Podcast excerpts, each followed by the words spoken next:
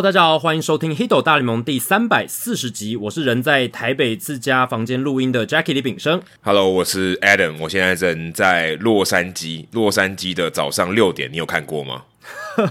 哦，这个 Adam 已经是连续好几集都是在不同的地方了。这一次的地点已经从日本广岛来到美国西岸。哎，对耶，最近我是跟你在纽约、华盛顿 DC、广岛，然后洛杉矶，哎。有点扯哎，连续四集都在不同的地方，还蛮屌的。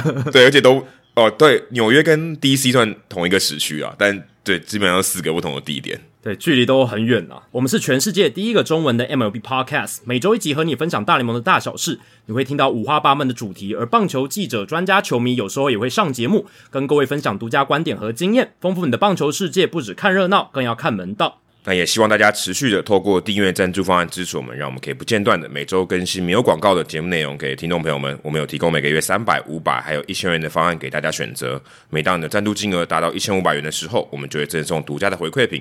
赞助的网址我们放在节目叙述。每月抖一千，节目做破千。那等我九月忙完以后呢，我就会把欠大家的这个回馈品呢都寄出去。那最近我已经收到毛巾了，接下来就是这个徽章啊，所以我应该有一些比较资深的干爹干妈，我还欠这两个东西，所以我会赶快补寄给大家的。好，接下来是留言时间啊。那其实我们在这个 Spotify 上有做一个算民调。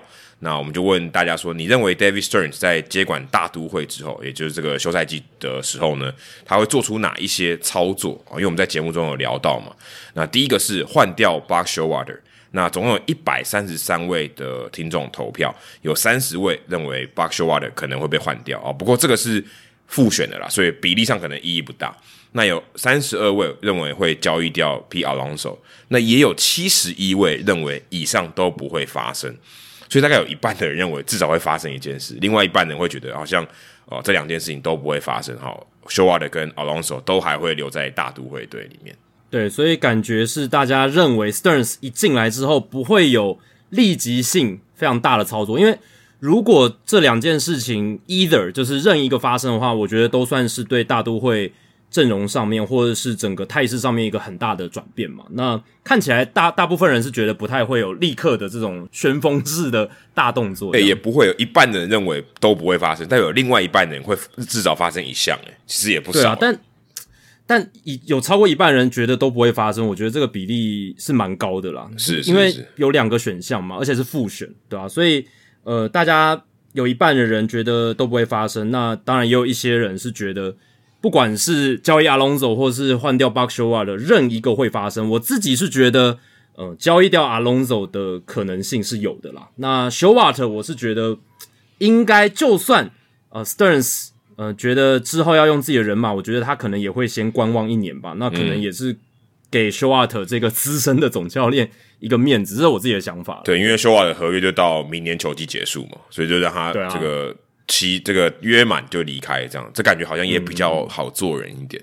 那再就是我们讲到做人嘛，上礼拜我们也聊了蛮多大股他清空置物柜哦，跟 Jacky 有不同的想法，所以我们也来问问大家说，如果你是天使队的球员，你怎么看你的队友大谷翔平把这个置物柜给清空？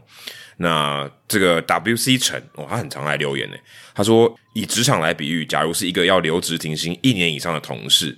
他会把桌子清空，我觉得蛮正常的。而且他是一个比我还认真工作的人，也比我贡献还更多。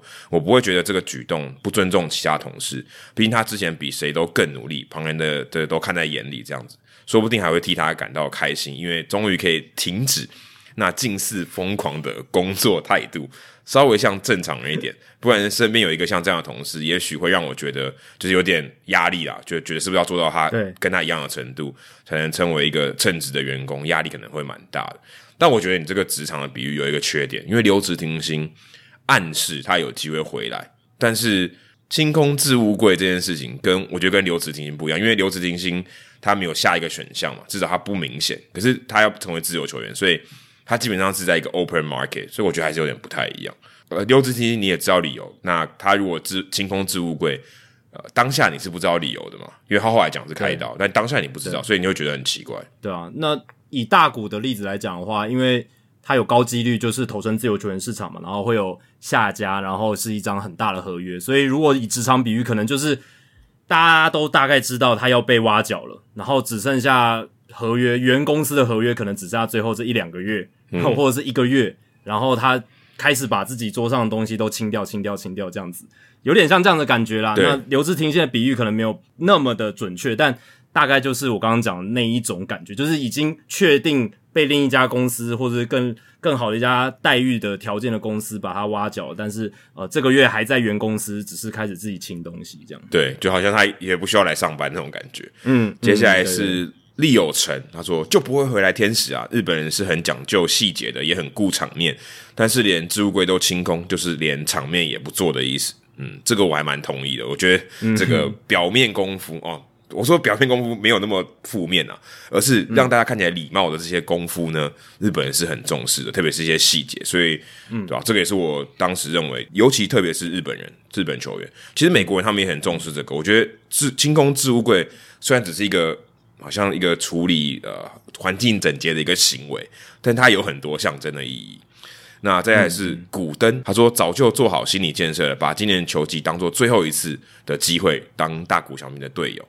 哦，对啊，这个我想就 应该也蛮多。可是我觉得现在也蛮有趣。如果真的以细节来说，其实大部分现在的球员哦，就是现在在天使队正中这些球员，很多是去年还也不在天使队的，其实蛮多的。嗯，其实跟大谷小明相处的时间并没有很长，我觉得啦。对，大大部分没有，大部分都是可能别队转来，或是这个小联盟升上来的啊。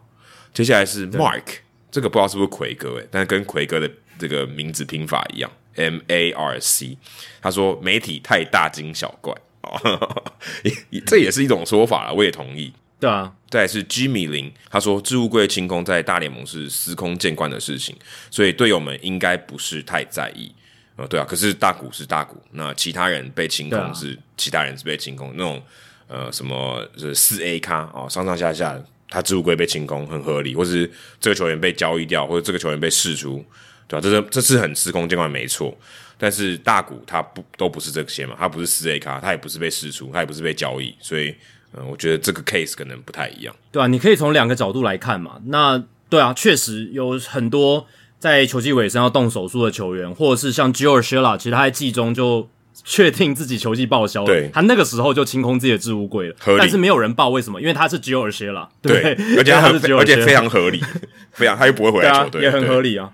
对啊，他他也很确定了嘛，就是剩余赛季的报销，对啊，所以你如果从这个角度看，确实这是在大联盟很司空见惯的事情，那队友们也无需太在意，然后媒体其实可以不用这么大惊小怪，对，没错。可是你从另一个角度来看，他就是大股奖品嘛，他就是一个全世界独一无二、独角兽的球员，嗯，我们百年来难得一见的棒球奇才，而且他真的这两年四分之三个赛季真的表现的非常好，所以我们。媒体或者是其他周边的人为什么会用放大镜来检视？为什么想要去讨论这件事？为什么这样想要去额外的解读这件事？就是因为它是大股，所以两个角度来看，我觉得都说得通。那就是看你觉得你是觉得我们要比较平常心看待呢，还是说它是大股，我们真的要好好重视这件事情？就看你用什么角度来看。对，媒体看大股觉得他很特别，球员他的队友看大股。一定也觉得很特别吧？我不会认为他们觉得他大股就是一个普通的球员。我觉得我我可以百分之百肯定，他们一定不会认为啊，这是一个日本来的球员啊，跟我们大家都差不多。我想，我想现在球界不会有人这样想，应该不会有人这样想，他就是一个独一无二的存在。好，这一集的冷知识呢，要问到的是关于天使队同城球队，就是洛杉矶道奇的相关问题啊。那因为道奇的资深先发投手 Clayton Kershaw，呃，非常有可能成为今年。道奇队阵中投球局数最多的先发投手，我意识到这件事情的时候，真的觉得非常不可思议。当然，这是因为胡流乌里亚斯家暴嘛，二度家暴，所以呃，可能我们之前也分析过，应该是不会回来了。所以变成说，道奇队今年负责局数最多的先发投手，竟然是 Clayton Kershaw，这个在季前大家绝对不会去猜想到，绝对也蛮不，其实也蛮不合理的。我说如果要猜，很不合理啊，对啊，因为以他那么老，然后今年他其实也受伤休了一段时间。然后居然他是整个球队里面正中投球局数最多的，这个其实以道奇队来讲，你一定会猜，可能猜对乌 r i a s 或者其他人，或是可能哎好像没有其他人，还有谁啊？对你可能会猜 Gonsolin 吧，对不对之类的？对，但 Gonsolin 可能局数也投的不长，对啊，但你会觉得他至少比 Kershaw 年轻啊，而且哦对道奇队过去两季对 Kershaw 的用法也是非常小心嘛，就是二十出头场的先发，那中间可能技术性的把他放进伤兵名单，让他休息，让他维持体力，让他可以在季后赛的时候出赛，但其实。整体来讲，就是道奇队对于 Kershaw 使用量就是非常少，非常的保护，非常谨慎。我看他跟局数跟去年一样多，诶，对啊，几乎一模一样啊，你就可以知道道奇队其实对他使用是有一套模式存在的。对，那当然今年确实是有奸商啊，这个是毋庸置疑的，这个从他的投球内容也看得出来，但。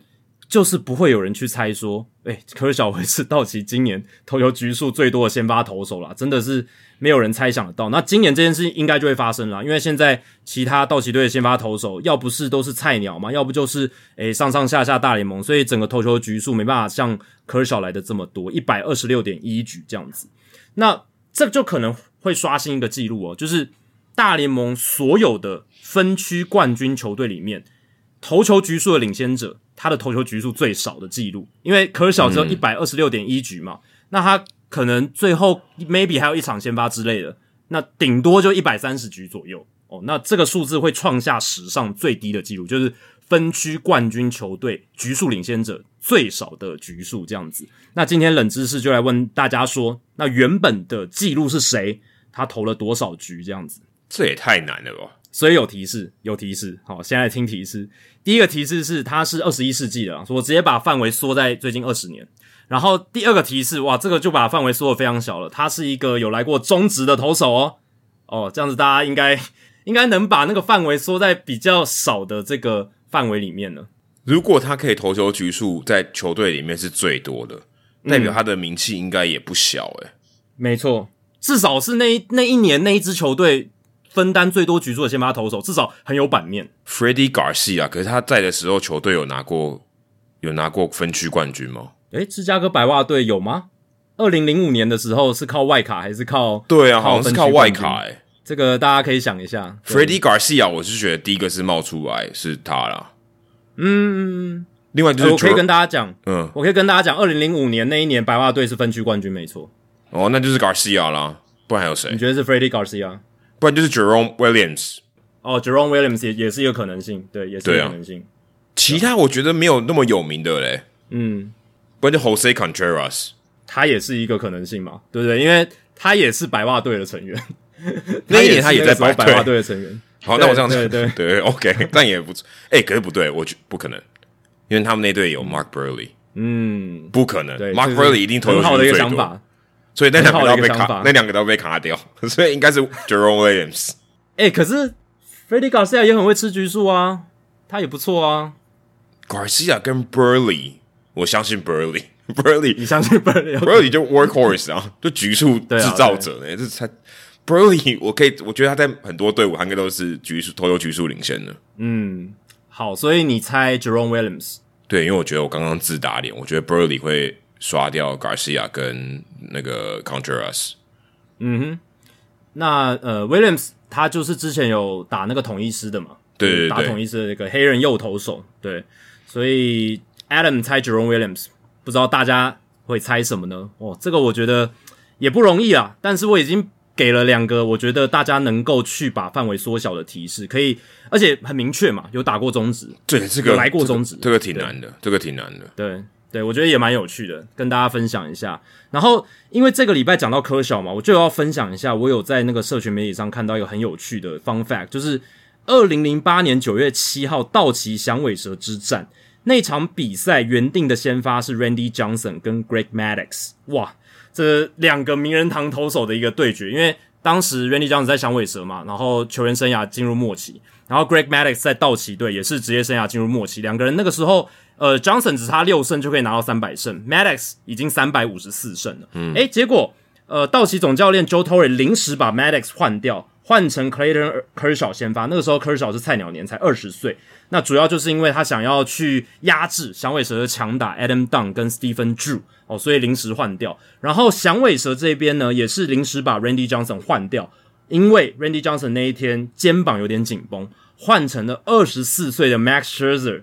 担任到先发投手，但相信那个时候买票的球迷一定会觉得很哦，哇，竟然竟然看不到 Randy Johnson 跟 Maddox 的对决，然后结果换成了两个名不见经传的小毛头。当然，Kershaw 是一个很好的新秀，Scherzer 也是一个很好的新秀，但是绝对那个牌子完全称不上嘛，对，差超多的。当时 Kershaw 才三胜，然后 Max Scherzer 才零胜，就还没有拿下任何的一个胜场，所以那个时候。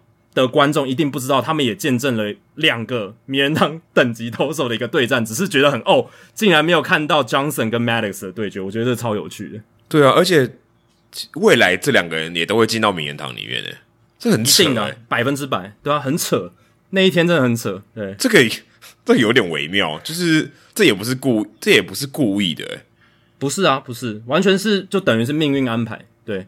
命运安排，而而且那一天的转播的主播就是 Vince Scully 哦，所以大家如果去回回放那一段，就是网络上推特上有很多这一段的影片的截录，大家可以去听由 Vince Scully 来讲述那一天本来先发投的是谁，然后换成谁这样子，格外有那种历史感。对，那我那时候牌子真的差超多，你刚刚这两个人加起来 六百多胜。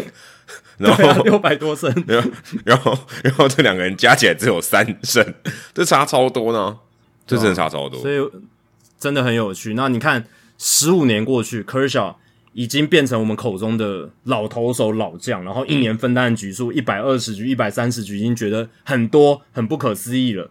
然后 当年他还只是一个小毛头，而且有点就是跟 Maddox 或 Johnson 的牌子比起来，就是小非常非常多的一个年轻投手这样子。其实就算拿到现在来比，他们两个还是比牌子还是比他们两个小。哎，也也确也确实啊，也确实。对啊，你说 Kershaw 跟 Randy Johnson，对啊，Kershaw 还是比 Johnson 差一点呢。我觉得有差，对对啊。然后 Scherzer 跟 Maddox 那就更不用比了。没错。好，那我们在主节目聊完之后，就来公布刚才讲到的，就是分区冠军球队里面投球局数领先者、局数最少的投手原纪录是谁呢？那大家就来想一下喽。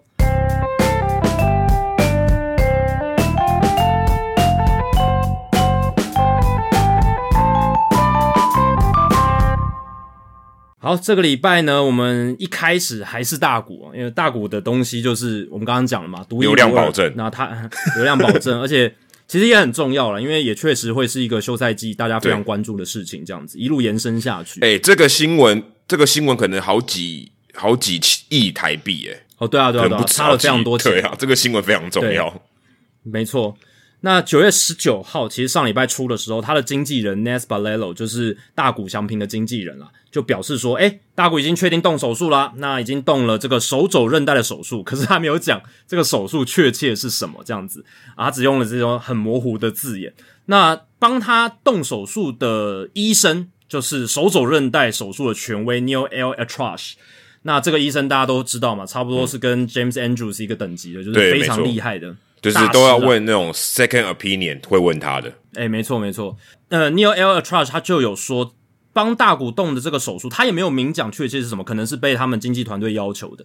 那他就说这个手术的目的主要是强化原本的韧带，同时加入一些增生组织来帮助延长手肘的使用寿命。哦，基本上这个话说出来，大家就有去猜嘛，就是说大股是动了这个手肘韧带的内部支架手术。等于是说，他没有动传统的置换手术，直接把整条韧带换掉的 TJ 手术，而是采取了这个 internal bracing 内部支架的手术。这样子，那 L. A. Trash 他也说，大谷预计能够在二零二四年开幕日的时候就能够打击哦，而且能在二零二五年回到二刀流身份的初赛，就是投手的部分可以回来这样子哦。所以也是因为这样子，这个 internal bracing 内部支架手术的话题又被拿出来讲了。那其实前一阵子，大概在半年前，又被拿出来讲，就是因为，诶，那个时候张玉成在红袜嘛，然后大家都在讨论说，Trevor Story 什么时候回来？对，那 Trevor Story 他就是动这个手术，所以其实，在半年前，或者是说大概去年十二月左右，那个时候 Trevor Story 动这个手术的时候，台湾棒球界就有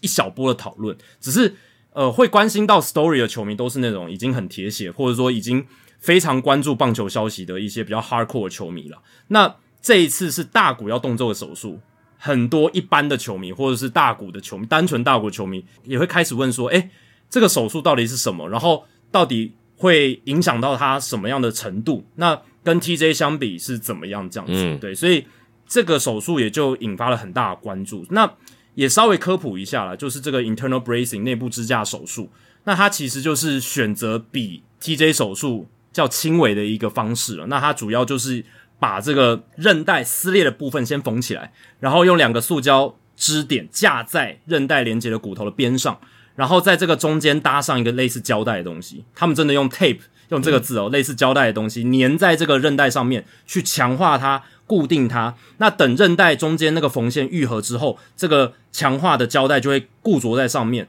然后呢，它等于就是英文字就是 bracing 一个支架的概念，把它支撑在这个韧带上面。那这个手术它等于是不需要换韧带哦，也不需要在骨头上打洞，那只是修复原本的韧带，加上加固强化哦。所以呃，这样子的做法就是比较没有那么大的一个侵入性了，稍微比较好一点。然后再来就是说，呃，它的复原时间比较短。那以野手来讲，可能六到九个月就可以恢复在大联盟场上打击。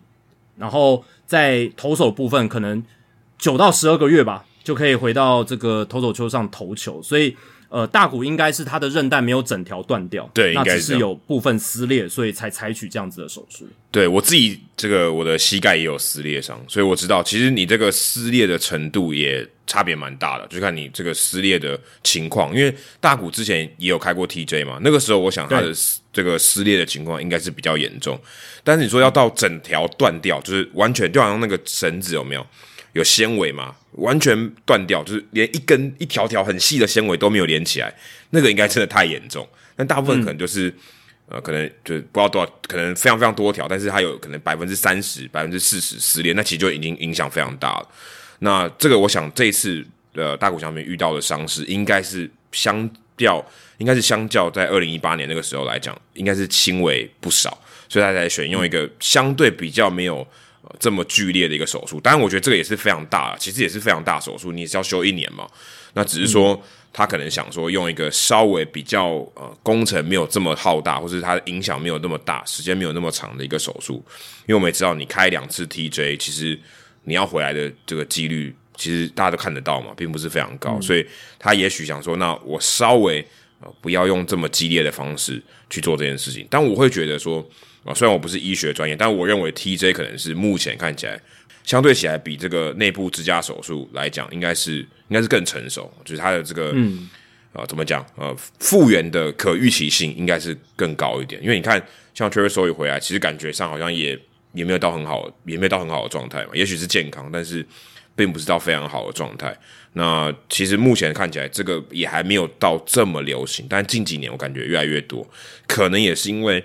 这个手术它的呃成功的情况，或者它复原的情况，呃，也比 TJ 来来讲，可能又越来越接近这样，所以大家可能会愿意去采用这样的方式。对，其实重点就是在于说，这个 internal bracing 它发展出来的历史比 TJ 来的短很多嘛，因为 TJ 是已经超过四十年以上的一个历史，从一九七零年代到现在，那它在这四十多年的过程当中，当然会不断的优化啦，不断的技术进步啦，然后。经验案例非常多，那就代表这个可确保性会是提升的。那内部支架手术，它相对来讲很年轻，他才十岁而已。就是二零一三年，Jeffrey Dugas 这个医生，他第一次把内部支架手术执行在棒球投手韧带撕裂伤上面。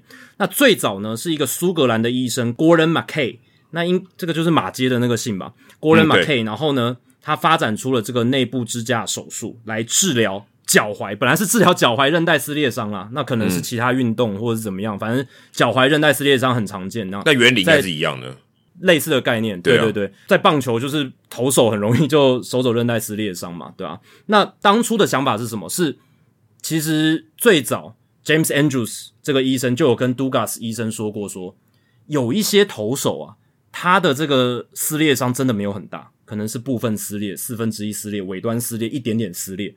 那他就会觉得说，一点点撕裂，对，还是不能投，就是会痛会酸。那但是，我有必要直接就把整条韧带换掉吗？因为它还有很多部分是健康的，这样子。对。那他就会觉得有一点杀鸡焉用牛刀这种感觉。可是那个时候 overkill，对对，有有点 overkill，有点太超过了。但那个时候又没有什么其他替代的方案，所以还是用 TJ，还还是就换，还是换整条韧带。所以。后来诶知道有别的医生在处理其他的韧带是这样子做的时候，就是用这种诶先缝合，然后在内部的支架固定，用一个胶带固定这样子的感觉的时候，诶杜卡斯医生就觉得诶这个是一个可以来尝试的做法，所以后来二零一三年第一次动，当然那个时候很少人做，一直到后面他发现这个施做的成功率很高，达到了大概九成三到九成五，而且能够恢复到赛场上比赛竞技的比例也很高，所以。后来这几年，其实 Dugas 医生发现他自己的个案里面，愿意接受内部支架越来越多。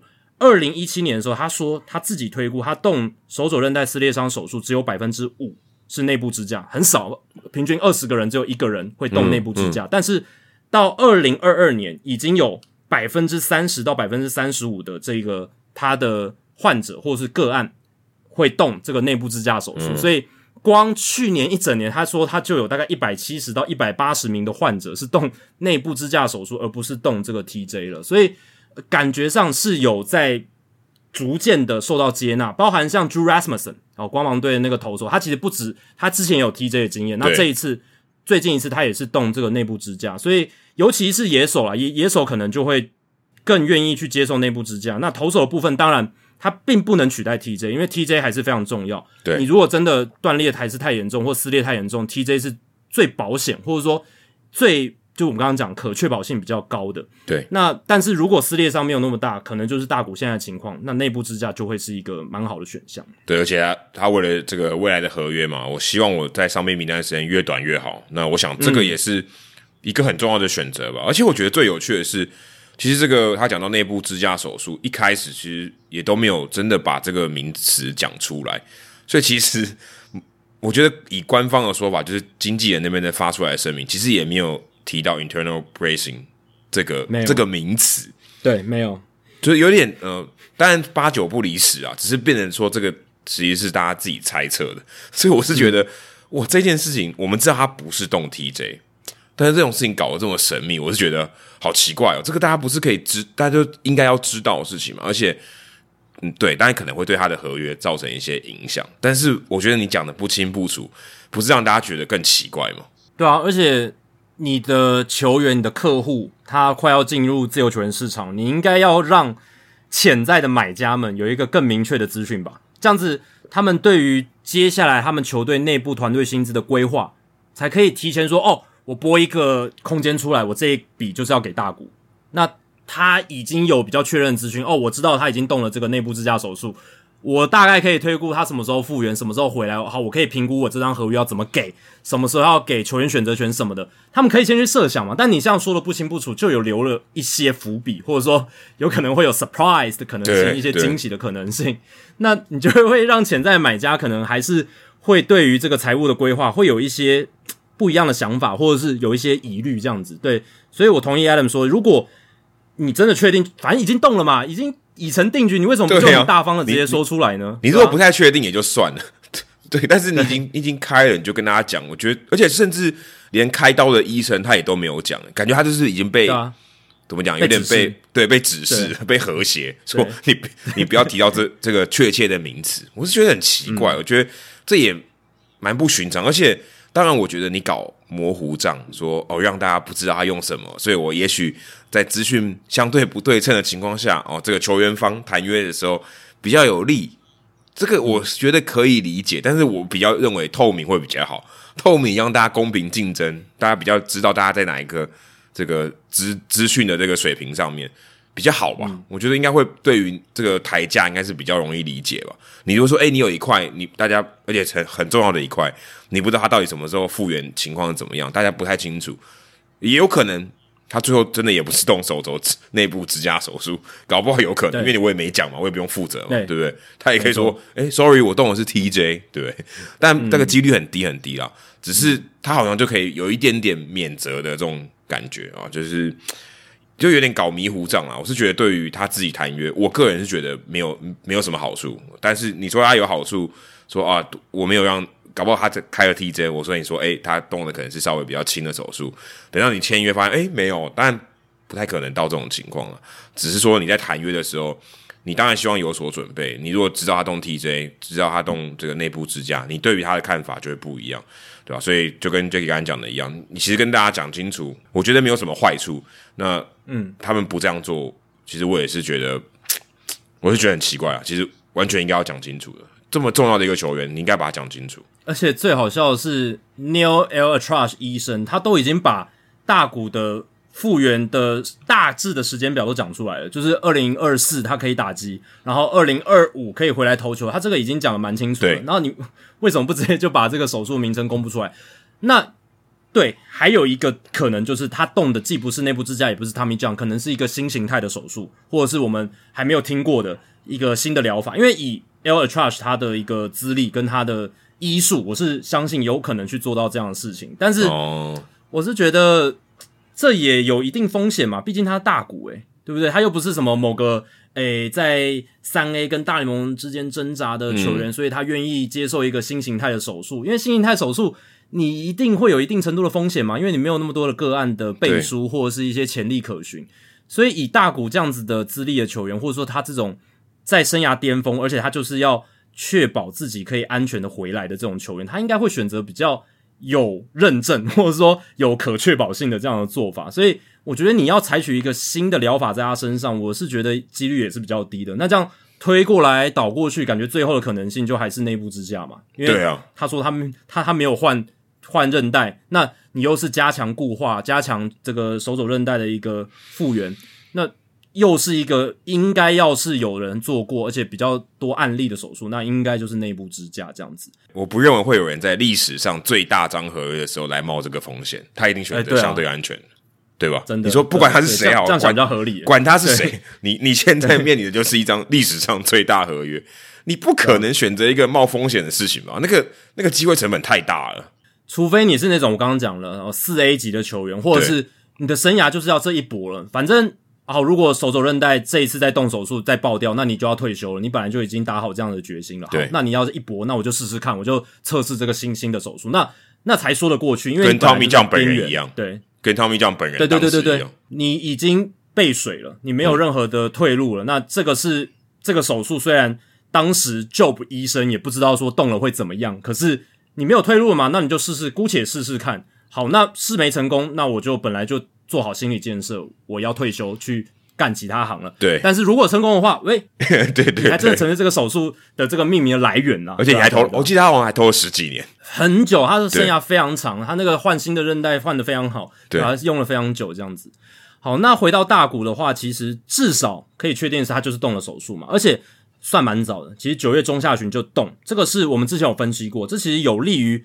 哦，他明年打者身份出赛的身体健康程度啦，还有后年的投球规划。我刚刚提到，如果是 internal bracing，就是内部支架的话，其实打者只要大概六个月就可以开始做复健了。那最晚最晚九个月应该都可以回到大联盟赛场。那 L. Trust 说他可能开季都能赶得上，所以至少明年你能确定，嗯，有很高的把握啊，不能说确定，有很高的把握，大谷应该是可以以指定打击的身份打一个球季这样子。那可能。很有可能是二零二五年就可以回归投手球投球，所以各队如果你想要竞争大股的话，那你基本上就是要预期咯。二零二四年就是打者身份，然后二零二五年开始可能可以投球，所以我觉得啦，在这样情况下，大股的经纪方他可以斡旋，在合约的第二到第三年的时候加入一个球员选择权，可以跳脱合约，因为。如果到时候真的可以投球，就是二零二五、二零二六可以投球，而且看起来是还蛮健康的，一年投一百二十局、一百三十局之类的。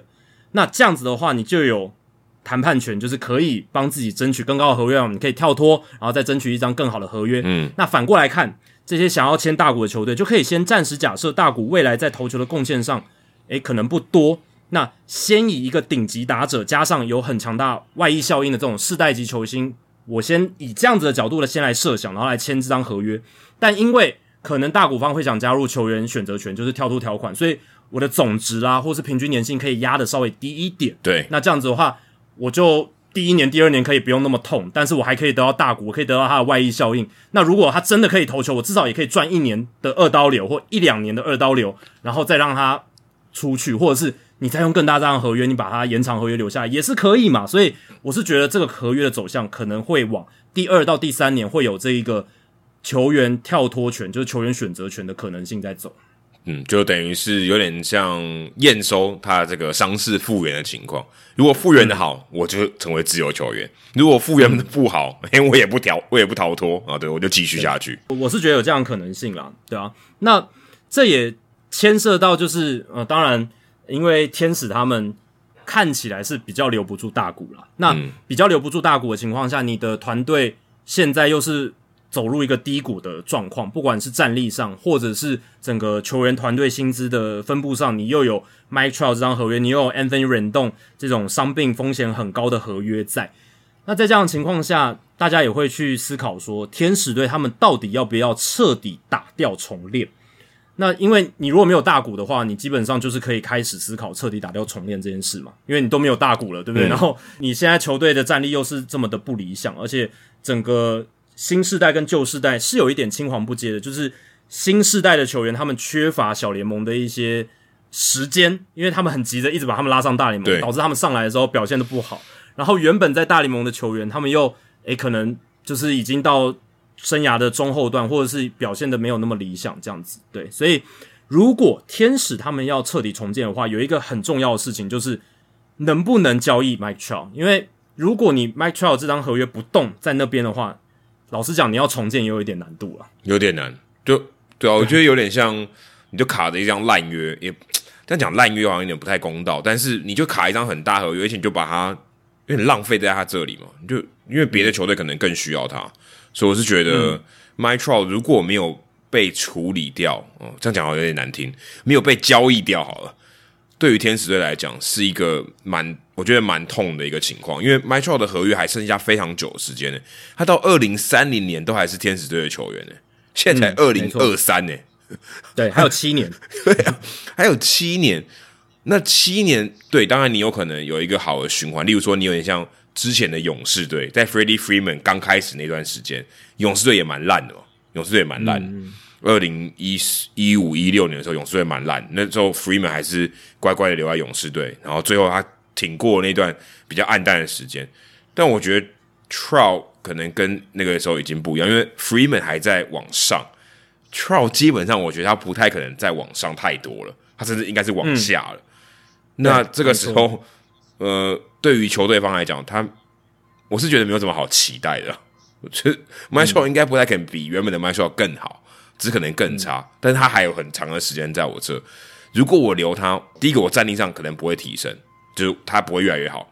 再是我付的钱，我还是要照付。所以以球队的角度来看，我是觉得留着 My Trout，呃，对于球队至少这四五年或是更长的时间来发展，我觉得对天使队来讲没什么好处。哦对我来讲，我觉得可而且卖票现在显然卖票他出赛的频率也蛮低的嘛。我觉得对于卖票来讲，可能也不是。也不是很正面的一个帮助吧，对啊？就你付那么多钱给他，他能吸引来的球迷，像我们我们最近昨天去看麦乔也没上场，对吧？所以你就觉得哦，即便他是可能现在大大联盟还是最好的这个打者，呃，当然现在可能有点动摇，但是就算前五好，你还是看不到，那也没用，大家也不会进场。所以我觉得对于球队来讲，这个利益方面跟战力方面，留着麦乔好像意义都不是很大。可是。你又很难把它交易掉，你就基本上就是你要把它交易掉的这个门槛超高的了。我觉得要做到这件事情，更不下于我们之前在讨论要在季中把大股小民交易掉。我觉得是都差都是很难的事情，可能不能说差不多，但都非常的难。大股难交易是因为它开价非常非常的高嘛，天使的开价非常非常高，然后呃，因为它牵动了整个嗯球队的一些。呃，外溢效应啦，卖票啦，球衣卖怎么样？还有这个广告商啊，这些东西牵涉的东西非常多，所以大股的难卖是在这一点。那 m y t r a l 难卖就完全不一样。m y t r a l 当然还是有一些明星光环，可是他难卖是因为他剩下的合约实在太大张，然后他这几年伤病实在是太多，所以变成说他的卖相，其他球队是呃不看好的，会觉得他不是一个那么吸引人的球员了。对对，但。就像刚刚 Adam 分析的，其实呃，如果就纯理性、非常理性的角度来讲，那天使队应该要跟他们在八月底那时候一次把五六个球员放到让渡名单那样大胆，就是我不管了，我就是要彻底重建，我就 Mike Trout 我也要交易掉这样子，我这样才能展示我这个呃要彻底重建的决心。忍动我也把它看这张合约怎么半买半相送，我是也把它清掉这样子之类的。对，那如果他们有这样的气魄的话，那我才会觉得说啊，天使真的是有大刀阔斧的一个气魄。但我觉得他们老板 Artie Moreno 是绝对呃不太会做这样的事情，很难很难。对啊，Moreno 接手这支球队二十年来，他没有做过大重建啊，没有，他都是一直在买。不讲别的，他连卖都下不了决心了。他不是原本要卖，又不卖了，对不对？他自己要卖球队这件事，他都下不了决心。对啊，他又他又收回去了。他原本说要卖，后来说又说不要。哎，他不是说大家都要揣测他要卖，而不是他是他做就说要卖，后来又说不要。哎，对啊，出尔反尔。那这二十年来，他有没有买明星？有，他一直有在买，可是他又没有买到说。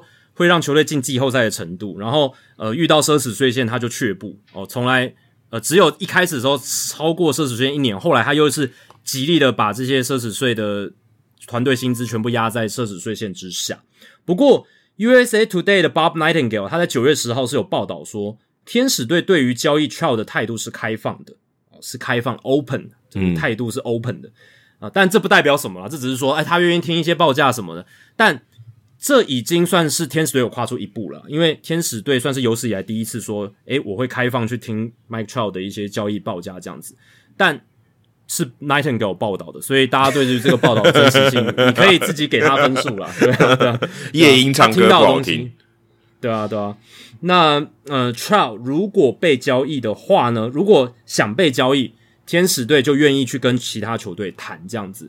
因为 Child 他有完整不可交易条款，所以你没有 Child 同意，你去谈也没有任何用处。对，所以 Child 本人的意愿也很重要。这样，但我们录音这天，今天又有报道，最新的报道指出说，Mike Child 他在对媒体讲话，他还是说，二零二四年他应该还是会继续穿上天使的制服。他没有呃对外或对高层喊说吹密这样的情况，没有像 Damian Leader 这样子，呃，公开喊吹密，他还点名他的下家呢。哎，对啊，对啊，对啊。这个民情跟球员的个性还是差很多啦。那个 NBA 的民情，大联盟的民情完全不一样。然后，呃，NBA 球员的个性，大联盟球员的个性 m i c h e l 跟 Damian l e a d e r 也是个性上完全不太一样的球员。对，所以，但 m i c h e l 他也没有透过媒体说，诶，呃，如果能够去一些竞争的球队，或者说我也想替竞争的球队效力，这种呃，偷偷放一点风声，或者是偷偷暗示一点自己的意向，也都没有。哦，他的意思就是说，他还是会。继续穿上天使的制服，这样子，他怎么不说？我想去为家乡球队费城人队效力，对不对？他也可以说这个话，对啊。我 My r o 跟 Bryce Harper 在同一队，超可怕。哦，这这也蛮屌的，但两个人都要能上场才行啊。对，这个很重要，对吧？也有人在揣测说，如果天使真的要交易 My r o 的话，呃，巨人队可能会是一个选项啊，因为巨人队他们也缺呃强打的外野手嘛。对吧？然后你看签了 Conforto，Conforto 打的普普通通，那剩下的几个外野手都是那种 platoon 的，就是哦左打克右投，右打克左投的时候才会上来，就缺乏那种比较 anchor 型的，就是可以定在打线里面这种外野强打。而且也没有明星啊，是一个可能性。巨人队野手基本上没有明星的，Brandon Crawford 如果离开巨人队，基本上巨人队野手几乎没有明星可言了。对啊，所以也有人在谈，也许巨人队是一个选项，但。这一切呢，都是跟 Trout 哦他自己本人的意向，还有天使队他们决心下的够不够有关系。那 Trout 他现年是三十二岁，所以这也是刚才 Adam 举的那个例子，Freddie Freeman 现在的 Trout 跟当年 Freeman 差最大，就是 Freeman 当时还是非常年轻，然后还有很长一段时间，所以他可以有这个本钱留下来，然后等勇士的重建过。但 Trout 现在已经三十二岁哦，他当然。愿意留下来是因为他在天使这个地方已经有很好的安定感，他家人也在那个地方，然后呃，可能就是比较习惯了，就是毕竟他整个生涯都在这边，而且其实球队也算待他不薄，呃，给他这么好的一个延长合约，十年十年三亿六，如果加上呃在先前两年是超过四亿美金的一张大约这样子，所以他自己当然会觉得说，好，就算球队这接下来这几年如果肌肉不振。他可能也会愿意这样子，道义上、情感上都可以留下来这样子，但我相信他内心一定还是跟大谷一样，都会觉得说，如果有机会真的可以打到季后赛的话，那还是再好不过嘛，对吧？所以我自己是觉得他也许接下来一两年间都还是有机会看看可不可以放弃不可交易条款来试试看这样子。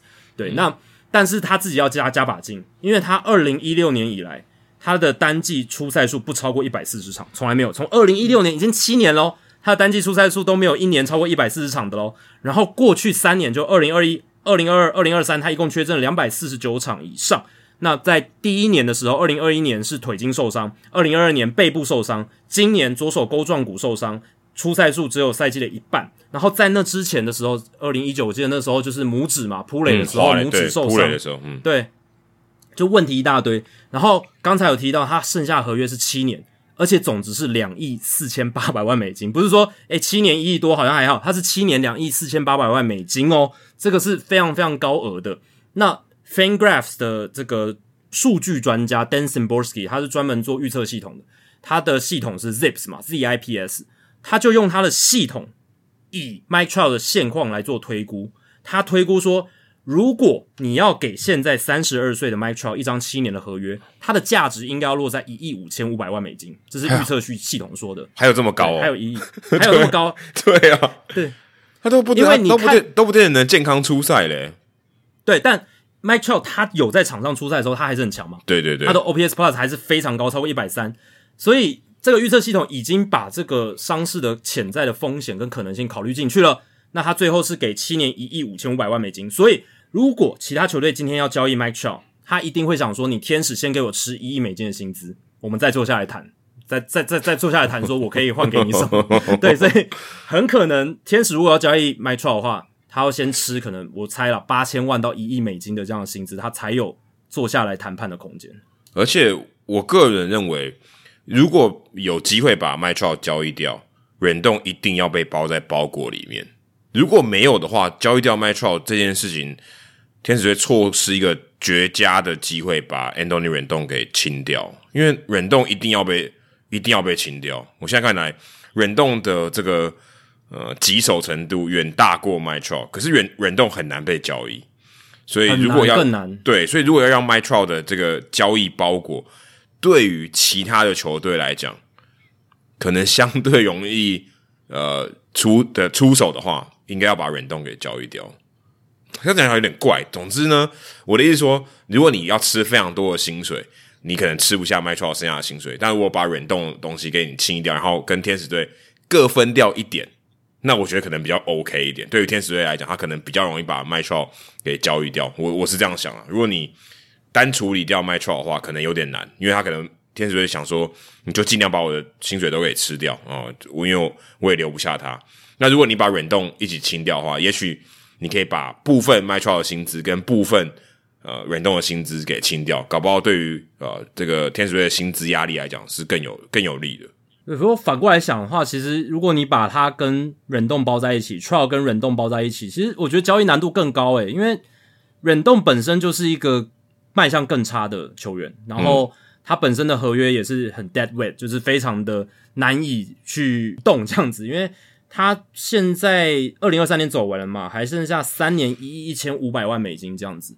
那忍动你要交易的话，你也要吃下非常多的薪资，呃，也也要也要吃下很多，因为他这几年的伤病不亚于 Mike Trout，他们两个人的伤病是一样的严重，出赛数都是呃非常的不固定，而且忍动他健康的时候。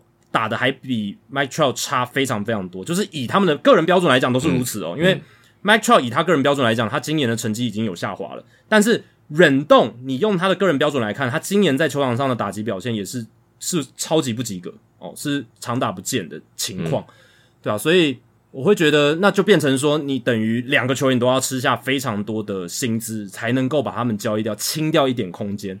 对，但这个 A 不 A 和，而且。呃，会不会有球队直接把忍动视为一个就是累赘？他根本不把它当做任何的可能有正面贡献的资产，就有点像是对当年道奇队看待 David Price 的对。负资产。所以如果今天像对啊，如果今天 Mytral 假设他是八十分，忍动扣十分，哎，这个交易包裹只剩七十分，对方是不是比较容易接受？有可能对方的新秀包裹就会。变差了，对。你这样这样想，对这样想就 OK 了。我觉得对方的门槛变低了，因为你包了忍动进来嘛，我会觉得应该这样，就我觉得会比较容易让这个包裹让这个交易发生，因为软动是负资产嘛。嗯，我让你的这个门槛不要那么高，我把软动也包进去，哎，那你要不要交易这样子？那这样子的话，对天使来讲，他就等于是比较单纯的要清 Mytral 跟忍动的薪资。那他能换到的新秀就是非常应该品质会非常糟哦。这是如果是这样操作方式的话，那你如果单换 Mytral，你也许你愿意吃多一点薪资，你还能换到蛮好的新秀，你还能换到蛮好的新秀，就有点像大都会的操作，就是呃 Justin Verlander 那一次交易嘛，他他吃了很多的薪水，但是他也换到太空人非常好的两个大物新秀，没错，嗯，所以。如果天使队他有想要说他在重建过程中能够从 Mike Trout 剩余价值榨出一点新秀的话，那单换 Mike Trout 可能是比较容易。但如果你是想要走刚才 Adam 讲的，就是好，我我老子我就是要把这两张大约清掉，那我包人动进去没关系，你新秀给我少一点，然后我薪资也吃的多一点，但我就是吃了衬衬托铁了心要把他们两个合约清掉的话，那包忍冻，然后减少你对新秀的要求。这也是一个做法，这样子。因为我觉得现在顶级新秀要被交易掉，我觉得是很难的。现在原球队很难放啊，我觉得很难。我觉得钱相对容易花，但是新秀我觉得比较难放。嗯，这是我的看法。我觉得你你要跟我要你你的 m y t r o 要跟我换很好的新秀，我才不要了。我宁可给你钱，对不对？嗯，而且嗯，现在 m y t r o 的一些能力值是比较容易被取代了嘛？因为你说他现在的 OPS Plus 也不像他生涯巅峰的时候。这么夸张，对不对？因为现在 Mac Trout 他的 OPS Plus 大概一百三、一百四，我们乐观一点推估哦，如果他明年可以呃打个六百打席好了，那能缴一百三、一百四的 OPS Plus 也是非常优异的，非常好了，可能 WR 值也有呃四五的水准这样子。那即便是这么乐观，但这一种的话，你你当然。市场上还是很难找，可是不是没有了，不是像以前 Mike Trout 是没就没有没有能够替代 Mike Trout 人，以前是完全没有，嗯，但现在越来越有了嘛，而且 Mike Trout 他的防守价值降低，然后他又有比较高的伤病风险，对，所以嗯，在他的市场取代性已经浮现的情况之下，我是觉得呃，对于其他球队来讲，他就没有那么大的诱因一定要去换到 Mike Trout，那。跟今年 Justin Verlander 的情况比较不一样，因为 Verlander 他在市场，尤其是在今年交易大限前市场上的那个稀缺性是很独特的哦，他还是一个很强的先发投手。对，他是赛去年拿赛扬奖的，不要闹了，还是最好的投手。去年才对 对啊，去年才拿赛扬奖，而且其实那个当下其实就就是七月份那一段时间，六七月份他其实投的还算不错，所以他是有一些不可取代性的。他是 Verlander，然后他有很好 track record，而且他在季后赛表现。历史也算是还不错，那你又可以在 stretch run 最后的争取季后赛期间有这么好一个投手易注，所以那个时候太空人才会愿意用两大新秀去换。可即便如此哦，他愿两要用用两大新秀去换的前提是大都会还是吃了很多分人的薪资嘛？嗯，对，这个这是很重要的前提。那我是觉得 Metro 就算天使吃了很多 Metro 的薪资哦，他们也很难换到呃对手的一些顶级新秀哦，可能都是二三线的。对啊，而且可能量。量也不多了，对吧？所以，嗯，简单来说，就是这对天使来讲，绝对是一个非常棘手的问题。但我是觉得啦，天使不用急着在这个休赛季，因为现在算是 Max Shaw 他现在价值的一个低点。今年初赛只有一半，就是赛季的一半，然后整个成绩是有所下滑。那我会想说，明年他如果能够把自己的身价打回来，而且尽量保持健康的话，身价回来一些。那再来看交易的可能性，他们就有比较大的斡旋空间、谈判空间，就会比较好一点。那忍动的话，我是以如果我是天使，我现在对他是不抱任何期待。如果他能够明年健康的打一百场以上，我都觉得赚到。那成绩多少我都不敢奢求了。对啊，成绩多少我已经不敢奢求。那只要他能够不是完完全全不出赛，我都觉得是有一点赚到。那看只要有机会。呃，然后我愿意吃的薪资达到那个门槛的话，可以交易就尽量交易啊。如果他们真的有心要比较快的一些重建，然后看能不能在四五年之后还能够重返竞争循环。因为如果他们这两三年再不动作，前提是没有大股，已经没有大股了。然后这两三年又在忍动或者是 trial 合约上没有什么动作的话，哇，那这个呃这个重建之路就会。哦，拉的更长这样子，嗯，看起来蛮惨。而且其实阮东以前很健康的，以前在国民队的时候真的非常非常健康，稳定出赛的。一来到天使队以后，没有单季没有打超过六十场 好惨，就连二零二零年球季六十场那一年，他也没有打六十场啊，五十二场也算蛮多的啦。如果以比例上来讲，蛮多。但二零二一到二零二三都打不超过六十场，太少了啦。对啊，而且二零二零年已经是他最健康的一年。对，但但但但但有但有但有五十二场了。还还不错，对啊，比今比今年还多，今年四十三场而已。我也看到有人在推特上面分享，今年天使队有多惨。他们开幕战的名单里面，二十六个人，只有两个人没有受伤，没有被 DFA，没有被让渡，或是被下放小联盟。二十六个人里面只有两个人没有，就是 Carlos Estevez 还有 Reed Detmers，其他全部都有，要不是受伤，就是被 DFA，就是被让渡名单，或者是呃被下放小联盟。非常非常惨，那个二十六人名单列出来，真的是死伤无限，真的死死伤无极限这样子，真的是今年对天使来讲，不只是他们，我是觉得他们已经尽力，就如同我在之前的集数有聊到，我是觉得他们已经竭尽所能了，但是我觉得棒球之神或者说命运之神都是在有点像玩弄他们了，真真的是非常不巧的一年。如果今年他们稍微健康幅度够好的话，我是觉得真的有机会挑战季后赛的，但是命运作弄天使吧，就是真的整个受伤那么多，然后走的那么不顺遂的情况之下，嗯，大谷的最后一年赛季搞成这个样子，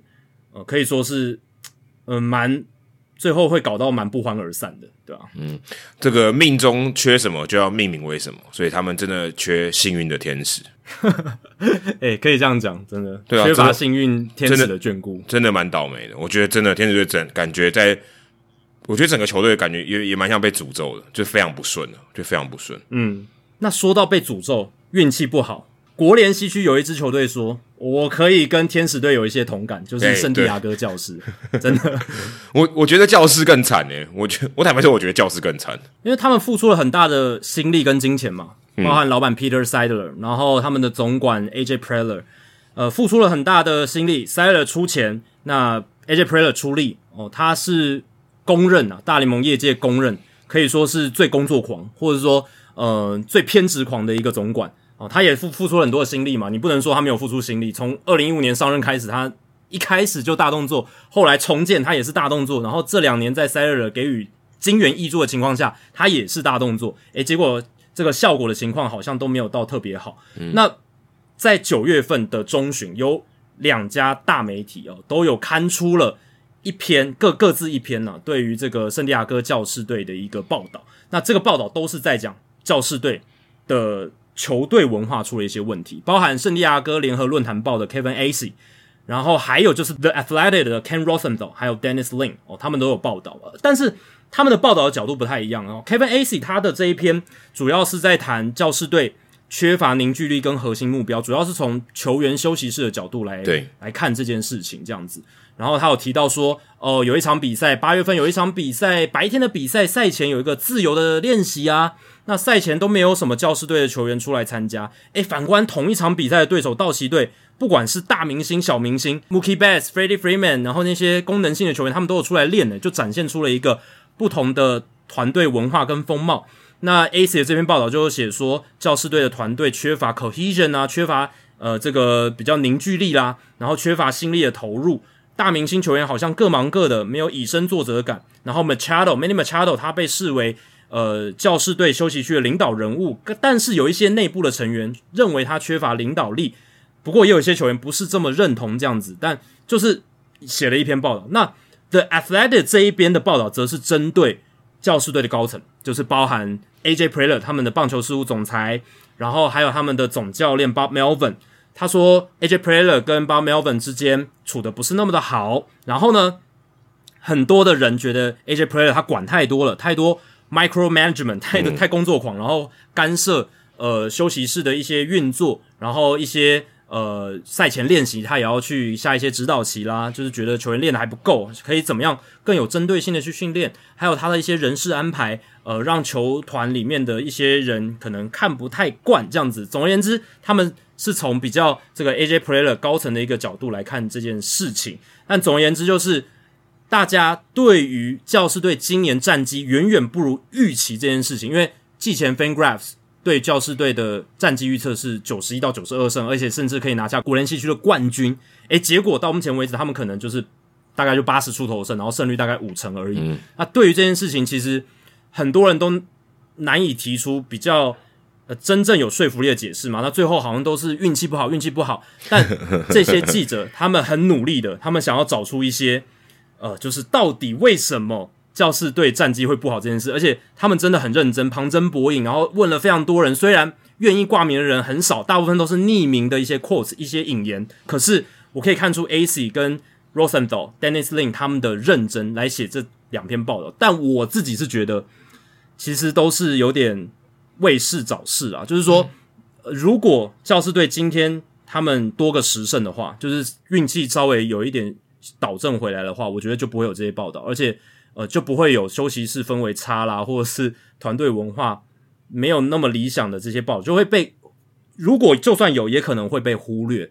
这是我自己的看法。我觉得真的都是因为他们战绩比较差，然后有点要帮球迷去找到底教师队出了什么问题，所以认真的去探究。但搞不好这些事情其实其他球队也有。但如果他们战绩 OK，没有太大的一些异常的话，可能也不会被拿出来浮上台面这样子。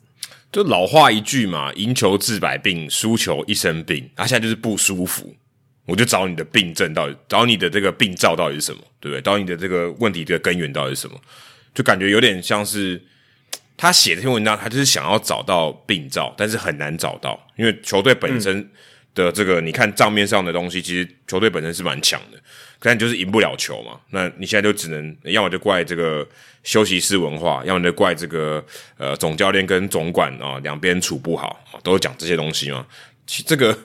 其实说真的，这个也不是什么历史上首见嘛，这个这个很容易推论嘛，就是你很容易把这些呃矛头指向这个方面。所以我看到的时候，我也觉得说，其实教师队本来就蛮强的，可是他们打成这样的成绩，好像就是要找出一个可能的原因。那的确啦，我觉得他也。他也不是说完全呃去无的放矢，说啊随便找一个原因，然后把它射搪塞进去。因为你看，AJ Preller 之前在教师队任用的这些教练，通常都是比较年轻的，或是比较可能第一次做总教练的。AJ Green 啊，Jesse Tingler，他们都是比较新的，就是他们第一任在他呃等于在这个球队里面都是他第一份当总教练的工作。可是 Bob Melvin 不是嘛？他他以前在运动家带的非常好，然后。资历非常丰富，已经二十年的总教练，所以他可能认为说，Bob Melvin 去年来了以后，哎，现在两年过去了，他们该有的摩擦也差不多都有了，蜜月期早就过了，这样会不会他们两个人有一些摩擦？会不会说，哎，他们两个的化学效应不好，开始找一些有点见缝插针啊？说，哎，问问球员呢，他们两个是不是这个关系不是很密切啊？或者说，他们可能都平常在采访的时候，可能也会看到。A.J. Preller 跟这个 Bob Melvin 的互动啊，这个我想他们在第一线的记者应该是应该都看在眼里啊。即便这个报道可能它的价值不是很高，所以说，诶，今天这个 A.J. Preller 没有跟 Bob Melvin 讲话啊，这个好像有点小题大做嘛。诶，可是如果你常常看到他这样子，那你可能就哦觉得，诶，这个好像是有蹊跷。你也许在我们讲真的是做文章啊，literally 是真的做文章的时候，你就把这点放进去。你说他们两个关系不好。啊，也许可能就有这种情况，会说，诶，球员可能在休息室有一些可能比较高薪的球员，有一些大头阵啊，这个不太理这些小咖的球员，好像没有什么团队向心力。看到一些这种互动，可能一些片段哦，你可能就会认为说有这样的情况，有点对号入座什么。那可能没有在采访的时候，私底下这个记者也不会遇到的时候，或许他们私底下的相处的方式，可能根本就不是这样，可能大家真的非常融洽或什么的，或可能大家也会去吃饭或什么。这个其实我们到现就现在，他们可能这些球员也不会，他们也不会认真的去回答我这些问题。他们说啊，我们都还是气氛很好啊，或什么的，都是一些很官方的说法。所以真正实实际上，他们到底发生什么事，我我是觉得还很难讲啊。真的可能要过个呃，可能真的有人后来出书，或者是回顾十年前的这个教师队之类的，才可能会把一些事情给还原。不然看起来真的是有一点，就是因为输球的情况去找一些。他们到底为什么不舒服的一些的一些病灶或者可能的这种情况，而且我们讲的这些嗯化学效应相对是比较容易去推脱的嘛，因为它并不科学。如果说你今天数据上他就打不好啊，他击球出速就低哦，对，他就可能就是状况比较差，那可能真的就是就是一个比较科学一点。那如果当你要寻求科学以外的啊，那这个文化东西啊、气氛的东西啊，呃，总管跟总教练的关系啊，哦，就就比较容易把它揣测到那个方面去。我看完那个两篇报道，我也是这种感觉，就是对很多烂的球队，他们都会发生这种事情。那为什么教师队今年打特别不好？我觉得还是没有真正告诉我一个可能 silver Boy 就是告诉我真的解决这个问题的一个方法。因为他就算他提出这些东西。你说要怎么解决？哦，难不成就换掉巴没有稳，事情就会好吗？我觉得好像也对，好像也不对嘛。我我不会，我完全不同意。你把巴没有稳换掉，可能事情就会变好。我觉得对啊，什么巴没有稳不倒，教室不会好啊？不不是这种情况嘛，对不对？而且去年去年巴没有稳带的这么好，没有人说话啊。对啊，你把没有稳换掉，人家觉得你很笨哎，对不对？我觉得可能会觉得很笨，因为他带的很好，对啊。因为去年战绩也很好啊，就是有点像大都会情况是一样嘛。巴修尔的去年带了一百多胜，对不对？然后今年就是巴克 t 的问题吗？怎么可能？因为这有很多的因素嘛。那球员受伤，或者是刚好机运上面真的事件出现的顺序，就是对你今年不较比较不利，对不对？得点圈，或者是你在一分差的比赛延长赛的一个战绩就是不好，所以造造成了这样的结果。嗯，我是觉得 Melvin 他一定还是一个很好的总教练啊。那你绝对不能说就是换总教练就是。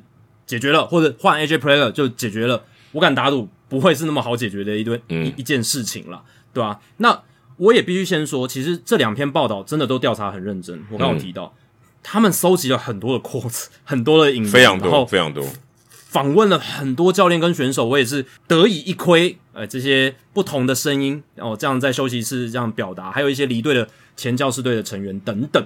可是我也必须说，这两篇报道里面各自都有一些。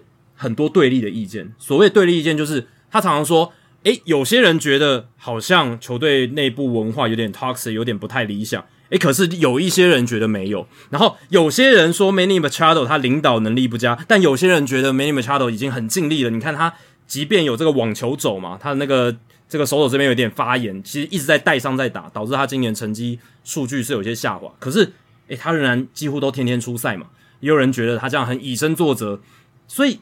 它里面一直有很多这样对立，就是他先说了一件事情，好像煞有其事，但是后面又一个弹书说，哦，但是也有一些消息来源跟我们说，其实不是这样的，所以他就一直不断的在有点像抵消自己之前的论述，所以你看完之后，你就会觉得我到底看了什么？就好像就像刚刚 Alan 讲了，我我我我不知道说到底那个原因到底是什么，对不对？你找不到最后那个关键点。我我觉得他 变成这样，我觉得他在写作这篇过程中，他也是把这个过程写出来。他好像在找这个原因，他说：“哎，我有这个正方的意见，我也有反方的意见，我都把它写进来。然后我也想要得到一个结论，然后我把这个我思考的过程，或是我收集的过程，我把它写成文章。我没有，我没有把它全部都消化好。应该说，也不能说我没有把它全部消化，而是我把这些我得到的东西都给你看哦。然后有正反两方，比较像是这样子。那他可能自己也没有答案，可能自己也没有答案。对，对啊。而且这两篇文章，他们传达的其实矛盾的讯息，因为。A C 那篇文章，他是写说，因为他的一开始的 lead 就是他一开始导入这个报道的故事，就是在讲，哎，该练习的时候虽然是自愿性的练习，但是有很多人都没有参加，哦，觉得好像球员不够投入的不够多，付出的不够多。但是 Rosenthal 跟 Dennis Lin 这一篇报道，反而是写说，A J Preller 他插手太多，然后给球员太大的一个压力，就是包含赛前练习要管，然后一些新的一些训练方式，希望球员去做。然后结果有些球员就说 less is more，就是与其做那么多，不如让有时候让球员喘口气会是更好的，因为休息是为了走更长远的路嘛，对啊，所以反而在 The Athletic 这边报道，他是讲传达的是 less is more 讯息，我们不应该哦对球员要求的这么多，或者是它里面也有写到，今年教士队他们的主力的依赖性很高嘛，哦，就是 Bogas 啦，Machado 啦。Soto 啦，金合成啦，主要就是这些主力一直在打，一直在打，板凳的灵活性没有那么好，然后这样子也被拿出来讲哦，就是说感觉这些球员太操劳，这些主力太操劳。诶，你还记得我们在讲勇士队的时候，其实勇士队他们阵容很固定的时候，战绩好的时候，大家是称赞他嘛？对啊，就耐操，非常耐操，都不受伤的。那样那表现，他们也确实表现很好啊。但是你说勇士队这样操作是错的吗？我觉得也不对啊，因为。他们真的就是表现好，而且他们也信任他们的能力嘛？那我觉得教师队其实 Melvin 也没有做错啊，或者说他们去依赖他们这些明星级的球员，本来不是就应该这样吗？你花那么大的钱砸钱请他们来，你就是要让他们能够尽力的发挥嘛，对吧？那当然，你教练偶尔还是要该球员休息的时候，还是要有一些休息，还是要有一些调度，这个教练的工作。可是我是觉得这不应该被拿出来，是被质疑为教士队今年诶战绩不好，或球队休息室文化变糟的一个因素啊！我是觉得不应该是这样，对吧？所以你看这两篇报道，他们自己也有一些矛盾的意见。一个是觉得诶球员好像有一点呃 lack of effort，就是诶努力的不够，然后另一篇写有点太糙了，太过头了。所以到底事实的真相是什么？越越报道有点。越模糊的一个感觉，这我觉得蛮离奇的。我后来看到 Manny Machado 有对这两篇报道，他有就受访的时候有有做一些回应。他说的，我觉得他说的非常好，我觉得蛮适合作为我们今天讨论的一个结论。他就说，呃，这两这这个这个故事，他们的报道里面有很多这个引言是没有被写进去的，因为他们只想要传达他们想传达的讯息。就是我想说，传达讯息就是。我想要让大家知道为什么教师队今年打那么差，所以他把很多比较差的可能的原因啊，全部都把它丢在一起。那做的好的地方他就没写，对不对？他就是这样。对，这个这个，我觉得呃，以写作跟我们讲叙事的逻辑，这是完全正确的。你今天你你，所以我刚才讲说，如果你今天要一篇报道里面，你很多字打脸的，其实你这个写作并不是非常好，对吧？你你今天就是你要一个，你你你今天想要论述一个东西。你要把你的论述的逻辑写清楚，你不能把所有东西都做进去。你今天就像你今天炒一个菜，你就是要这些调味料、这些呃香料，就是要为了凸显某一些味道。你不可能把所有东西都加进去吧？那不好，那肯定不好吃嘛。那肯定不好吃，因为混乱。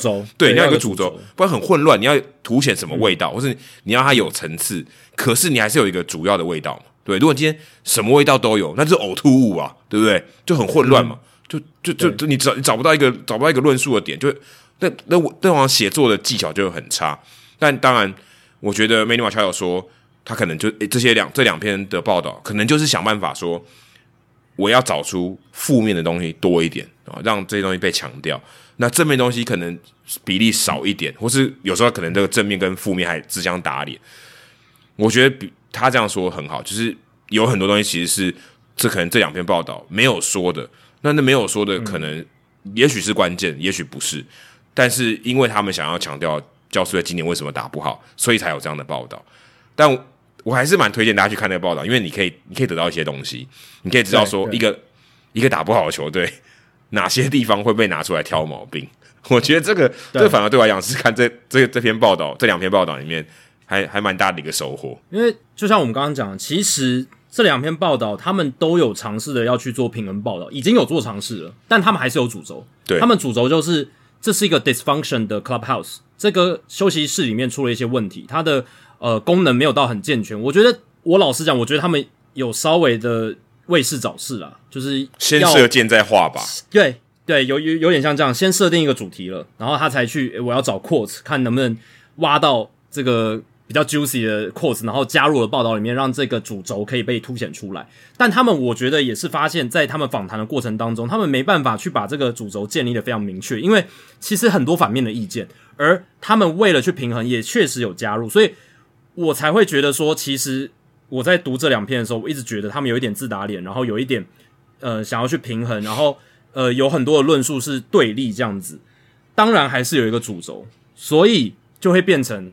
有点混乱，就会变成这样。那马查罗当然是会觉得，因为标题那样写嘛，那标题很很多人都是标题党，就是直接看标题就直接论述了，就说哦，呃，这是教师队他们休休息室的文化有问题。但刚才 Adam 有讲嘛，Machado 啊，Fernando Tatis 啊，他们后来都有再出来说明说，其实他们觉得没有这样的问题。那可能媒体呃有一些过度的渲染啦，或者是呃这个切入的角度可能有一点偏这样子。嗯，但。我是觉得，不管是 Kevin A. C. 或者是呃 Dennis Lin、Ken Rosenthal，他们都还是想要找到问题的原因，然后也是想要去挖更多的东西越好。可是我个人会觉得，他们挖到底的时候，应该有发现说，其实这个很难有一个真正的可以把罪责归咎在某个点上，或者是归咎在某一个事件上，嗯，某一个文化上，其实。他们他们后来是没办法找到的。但这个这是一个很大的新闻嘛，就是这是一个很重要的事情，很大的议题，大家都在关心，所以他们还是要有一个报道产出来。所以最后就写的好像我我是觉得主轴没有到逻辑这么的明确，然后没有那么铁证这样子，没有让人觉得说哇，我看完哇。我得到了一个很明确的东西，或者是我得到了我想知道的解答。没有，我我看完没有这样子的感觉。那不能说这不是一个好的报道，但是我会说它不是最令人呃觉得很过瘾的一篇报道。这样子，对，那就会让人觉得有有一点点混乱。那如果真的要最理想的话，可能你挖到最后，你会发现哇，不行，我找到我撞到死胡同。因为有些人觉得这样，有些人觉得呃休息日运作的不是那么顺畅，有些人觉得是有，但。我还是要出一篇报道，那最后就变成这样子。对，但他但他们心里可能觉得我得到的对于休息室运作不顺畅或是文化有问题的 quotes 够多了，所以他们觉得这是一个可以出的报道，然后他们也觉得呃，他的这个内容是有价值。我也尊重他们这样的想法，但是我自己觉得成品出来，我没有认为他们有说服我，我我不认为他们有说服我。那我会觉得教士队这件事情会被拿出来讲，就是刚才讲的。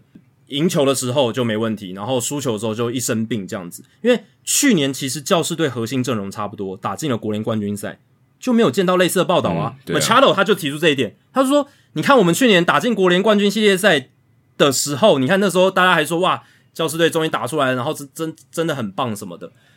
但是那个时候就没有这样子的负面新闻出现嘛，至少。”可能有，但大家也都忽略掉了。那这两篇报道都有说，可能去年有类似的问题，但是因为战绩好就没有浮出来。对啊，你们自己也讲了嘛，其实有很多问题，战绩好的时候就不是问题嘛。我相信勇士队内部一定也有一些问题，但是因为战绩好，他们可能就不会被拿出来关注，或者是怎么样。我不相信每一支球队都是完美的团队，一定就算再完美的团队，都可能有一些小小的瑕疵，或者是被人家可以鸡蛋里挑骨头的地方嘛。对，但但但是因为他们战绩好，哎，所以这些东西就不会拿出来报，或者报了也没人看。那今年的教师队跟去年教师队对比也是这样子嘛？那去年战绩好的时候有一些问题哦，就被没有没有被拿出来报；今年战绩不好的时候就被拿出来被放大镜检视。这些事情其实我是觉得 AJ Player 他的一些作风，或者是他跟巴 Melvin 之间的一些互动关系，值不值得拿出来讨论？我也觉得值得。嗯，但是他会成为变成今年教师队战绩这么差的一个关键吗？我觉得并不是。所以。这些新闻报道是有价值，但我是觉得，大家如果要把 dysfunctional clubhouse 就是呃失序或者是球教师队球队文化作为他们今年战绩不佳的一个解释，我是觉得没有说服我这样子。但我换另外一个角度，其实我觉得教师队这个球技呢，如果以商业利益角度来看，他们其实非常成功。你要想哦。赢球就是为了什么？赢球是为了赚钱，当然有荣耀没有错。但是我觉得赢球就是为了要赚钱，要吸引大家进场。你如果战绩好，大家就想进场看球，大家想看赢球的比赛嘛。但我觉得教师队有做到这个最终目的，他们至少他们的这个卖票，这个八十场比赛，他们七十九场比赛，因为有两场在墨西哥市打，有六十一场是完售的，全部卖完的，包含我们最近去看的那一场。所以总共卖了三百二十三万张票，在七十九场比赛，所以他们是打破了过往的记录。所以以这样的角度来看，其实我觉得教师队算是一个蛮成功的赛季因为至少我卖票卖成功了。我今天不是光芒队，我打的要死要活，对不对？我打的战绩超好，没人进场。对，当然现在不是了，现在光芒队有人进场，但你还是远逊于教师队嘛。所以我觉得教师队至少在这方面，即便他们赢的不够多啊，对，甚至没有到五成。但他们有好的效果，我觉得至少大家愿意进场，这是好的效果。这个我觉得，作作为一个记者，或是作为或是记者去换去想，去以以这个老板的角度来看，诶，他觉得不错啊，我这个赛季是成功的，球迷愿意进场挺我，那我还有什么好怕的？我最怕就是我输的一屁股，球迷都不来了，那我就没钱赚了，没钱赚，这个生意就做不下去了，对不对？我觉得反而是他们愿意进场，我觉得这是最终的目的。就是你赢球就为了球球迷进场，那你现在球迷进场了，那 OK，有没有赢球可能相对起来也没那么重要。教师他们的进场人数真的很多啊，场均四万零三百九十人，也是呃全联盟第二名，仅次于道奇队这样子。所以呃，真的他们季前的造势是有做成功的哦，季前的大笔的签约啦，延长了达比修有的合约，然后又签 Zander Bogas，然后呃这些重大的补强。这两三年下来的一些巨额的投资，其实我是觉得 Peter s i d e r 对这支球队的一些投注，还有圣地亚哥当地球迷对棒球的支持，呃，都是看得出来的。对，然后他们因为现在就只有棒球嘛，在圣地亚哥就是职业球队只打棒球，所以呃，这些球迷倾全力来支持教士队的这种气势跟他们的实际行动都有做出来，这是一件好事啊。只是你就会想说，哇，要是他们这两年。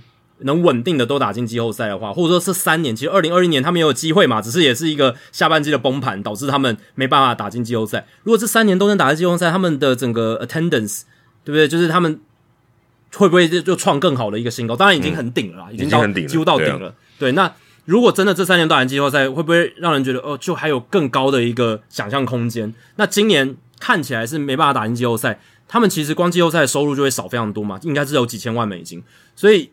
这个也是有影响。去年当然很好，打进了国联冠军赛，但是如果前年跟今年都打进季后赛的话，那个效应应该也是会更加更加的大了，对啊，可以赚更多，对啊，可以赚更多了，对吧？那回过头来讲，就是我是觉得啦，教士队虽然今年战绩差，可是他们其实实际的内容没有那么差啦，因为他们的团队得失分差正九十分，其实排在排在全联盟第十名，诶。是前段班的，比费城人的正八十分还高出十分。费城人他们现在是，诶，几乎笃定会进季后赛了嘛，对吧？那教士队其实得失分差比他们好，而且我也看了哦，教士团队野手的 WAR 值在 FanGraph 上面是二十五点七，全联盟第六名，是几乎到前五名了。团队投手的 WAR 值也是 FanGraph 的十七点一，也是第六名。诶，他们在投打两端。都是全联盟前十名，甚至快要挤进前六名的一个 WAR 值产出，诶，结果球队战绩只有七十七胜八十败，四成九的胜率，只能在全联盟排第十八。所以你看得失分差、WAR 值都能够排在全联盟前十，但战绩是第十八，这个就是一个很大很大的实际表现跟实际结果的一个落差。那再来就是为什么会这样？因为我觉得其实讲了那么多球队文化，我觉得都不是最大的因素了，因为。战绩好的时候就团队气氛好棒棒，还有凝聚力；战绩差的时候就开始抓战犯。我觉得真正的原因就是他们一分差的战绩，还有就是延长赛的战绩。他们今年延长赛的战绩是零胜十二败，对，一场都没有赢过。这个追平了一九六九年刚扩编的蒙特罗博览会队，成为史上唯二单季延长赛零胜十二败这种战绩最糟糕的队伍。你打出了史上最烂的延长赛战绩，对，那这个就很，这就运运气很糟嘛。当然。你说延长赛有没有一些是实力的部分？当然也有，对不对？就是牛棚容易砸锅，或者是 situational hitting，就是特定情境下的打击策略，良好球或者是得点圈有人，可能教师队在这一块真的做的不是那么理想。可是零胜十二败，这太太扯了啦！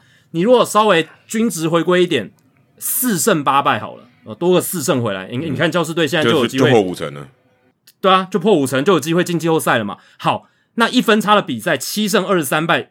两成三三的胜率，这是全联盟最糟的。如果校正回归一点，好了一个十一胜好了，十一胜十九败，也不会太离谱啊。其实也很糟的一个一分差的战绩。可是如果再加上去的话，那是不是就已经跟费城人差不多了？对啊，对不对？就我们现在在讨论教师队的方式会完全不一样，嗯对不对？我们就会说，哇，今年打出来，哇，投资 Bogas 看起来有回报了，Blake Snell 几乎赛扬奖，对不对？真的太厉害了，帮助他们打出好的成绩。对，所以这个一分差真的太夸张。去年教士队。一分差的比赛是三十胜十七败，六成三八的胜率是全联盟最佳，去年最佳，然后掉到今年的最差。你说这个是跟实力有关吗？当然也一点点啦，但我觉得这个真的是嗯很大的运气使然啊。没错，就跟去年游骑兵一分差的战绩超烂，然后今年他正常了，诶，他们也打的还不错，当然有一些补强啦，但是我觉得这个一分差比赛的战绩真的是说明了。还蛮多事情，就是运气啊，跟一些可能关键的一些调度没有做的这么好。但七胜二三败是真的，真的蛮低的，就是有点对啊，有运以运气来讲是真的蛮不合理的，就是太太惨了，运气太差了，对啊。而且我也看了一下哦，就是他们得点圈的打击率两成四二，这全联盟第二十六名，很糟糕。然后呢，FanGraphs 有个数据叫 Clutch，就是关键时刻的表现。那这个数据简单来说，就是一名球员他在高张力情境下的表现，比脉络中立情况下的表现好上多少或差上多少，平均就是零，平均就是零，很好理解。那一名球员一季到正二的话，就是非常非常好；负二的话，就是非常非常差。大家就这样记得就好。那教士队今年在投球端，他们 clutch 这个数字是负一点九四。就是全队加起来是负一点九四，这个是全联盟第二十四名，非常糟糕。然后野手端 Clutch 的数据是负九点零三，这个超级惨，这是全联盟最惨的、最差的第三十名。所以他们今年在高张令情境下真的表现的很差，而且这个是一整季的样本，其实是蛮大。但你说这个会是代表说教师队实力就比较烂吗？真的就是在高张力情形下就真的实力比较差吗？我觉得不是这样讲，只是今年他们在高张力情形下。表现上面是真的比较差，那也许明年就会校正回归，它就不会出现这样的情况。前提是他们要留住他们这些，当然有很大一部分的球星会留下来了，但是像 Blake Snell 可能就留不下来，Josh Hader 可能也会离队。嗯，总而言之，就是今年教士队真的是在高张力的情境下，或者是最 matter 的时候，最最重要的一些时刻，他们真的表现的没有那么好，运气真的是哦非常非常的差，才会导致他们。今年的战绩不如预期，不然你看他们 individual 就是个人球员的表现，其实绝大多数这些明星都有水准以上嘛，嗯，或者说他们该有的实力至少有发挥出来，而不是崩盘，或者是打的很烂，或者像天使队一样，Mike Trout 直接受伤半个球季，忍动几乎没有什么打的情况，不是这样子的，但就是 实际的战绩就是这么糟了。对，啊而且你刚才讲说那些 clutch 这些关键时刻的表现，你说如果你把这些人换掉就会更好嘛？其实也不一定嘛。你只要能这样解答，啊，对啊，不一定呢。你说，你说今天就把 Chardo 换另外一个人，他就一定会比较好吗？这这根本不对啊！所以，如果只要你没办法改进，那那你做什么事情都我觉得没有用啊。至少 Clutch 上面，我是觉得你要让他进步，或者说有一个明显的方式让他进步，我是觉得很难。那只是一个结果而已。所以，而且你有你有阵容这么好，其实我是觉得你长留下来，这运气都是会。都是会消消底啦，所以也许这今年真的运气不好，然后明年一个大反弹也有可能。那我有看到了，其实今天有一篇报道，就是写说，就是 Kevin A C 写的，他说明年教师队的团队薪资会下降到大概两亿美金左右。今年开季他们是两亿四千九，全联盟第三名。那明年应该会降到两亿。那并不是因为 Sadler 想要省钱，而是因为这也是我第一次知道，就是大联盟劳资协议里面是有规定说。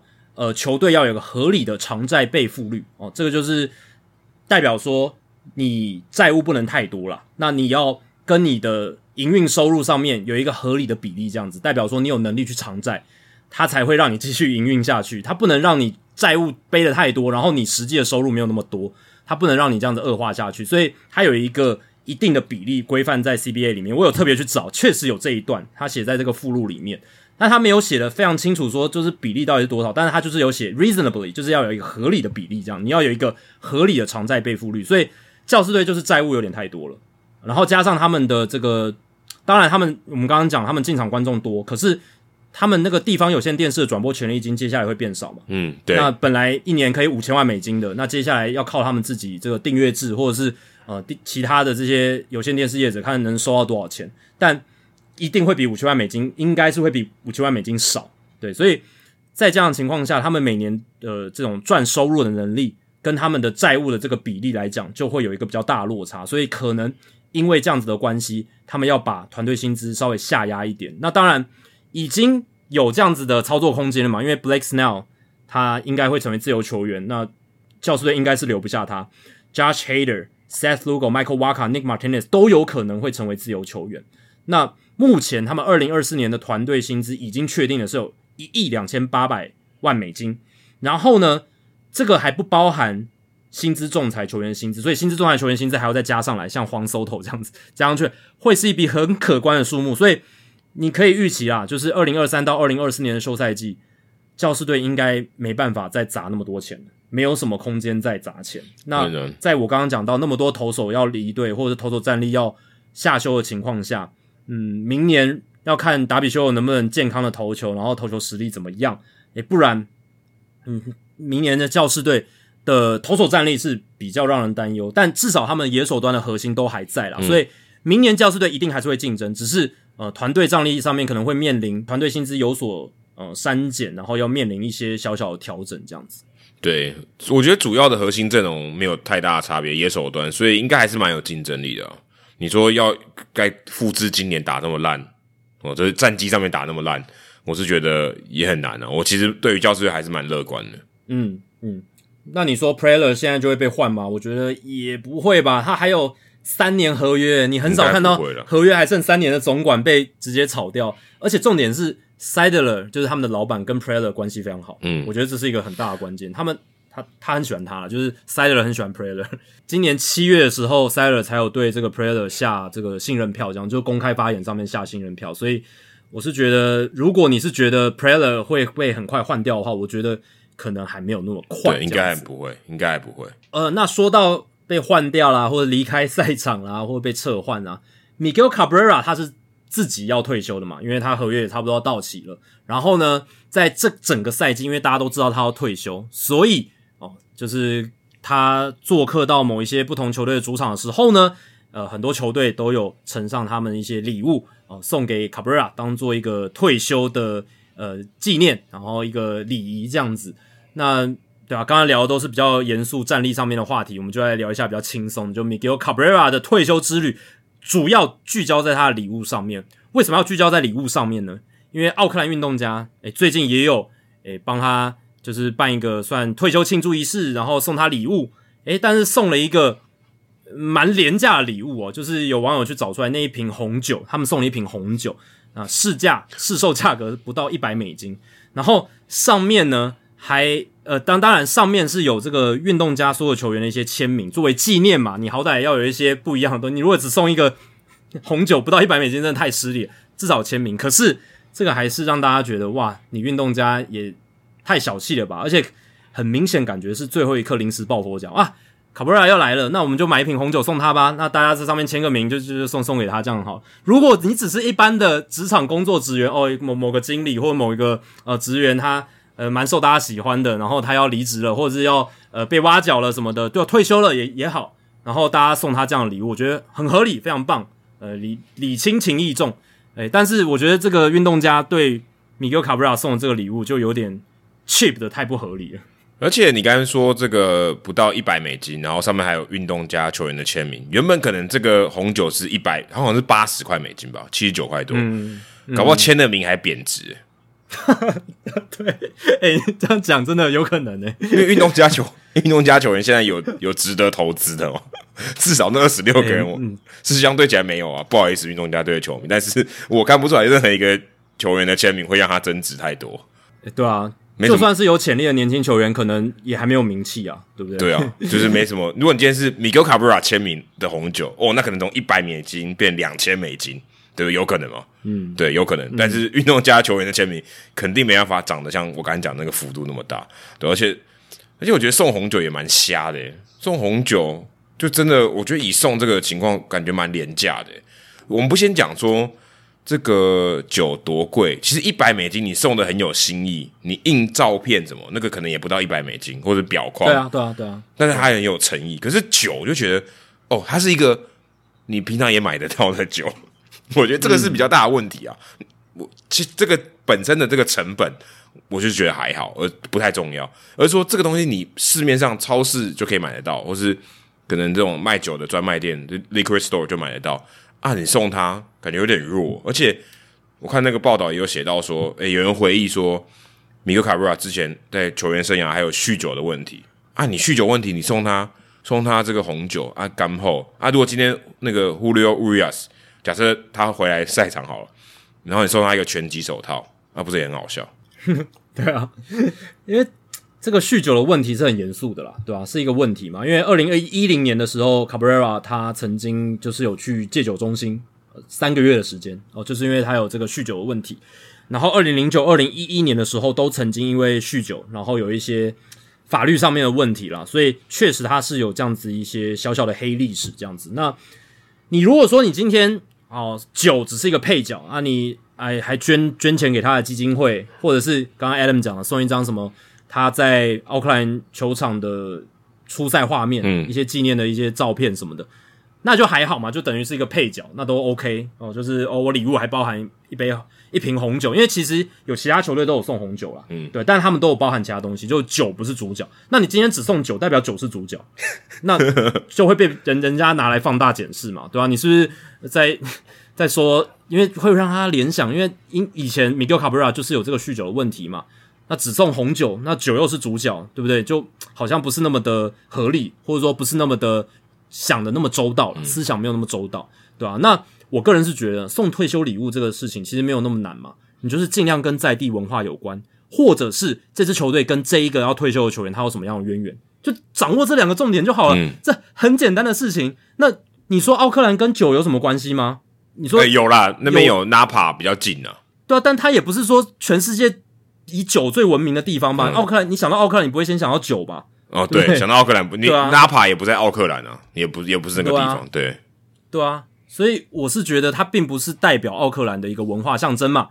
那你等于就是单纯的就是送送送一瓶红酒，对，这是很常见的一个嗯庆祝退休或者庆祝呃离职或者怎么样的一个礼物。但是重点是你有没有用心啦？钱的多寡还真的是其次啦。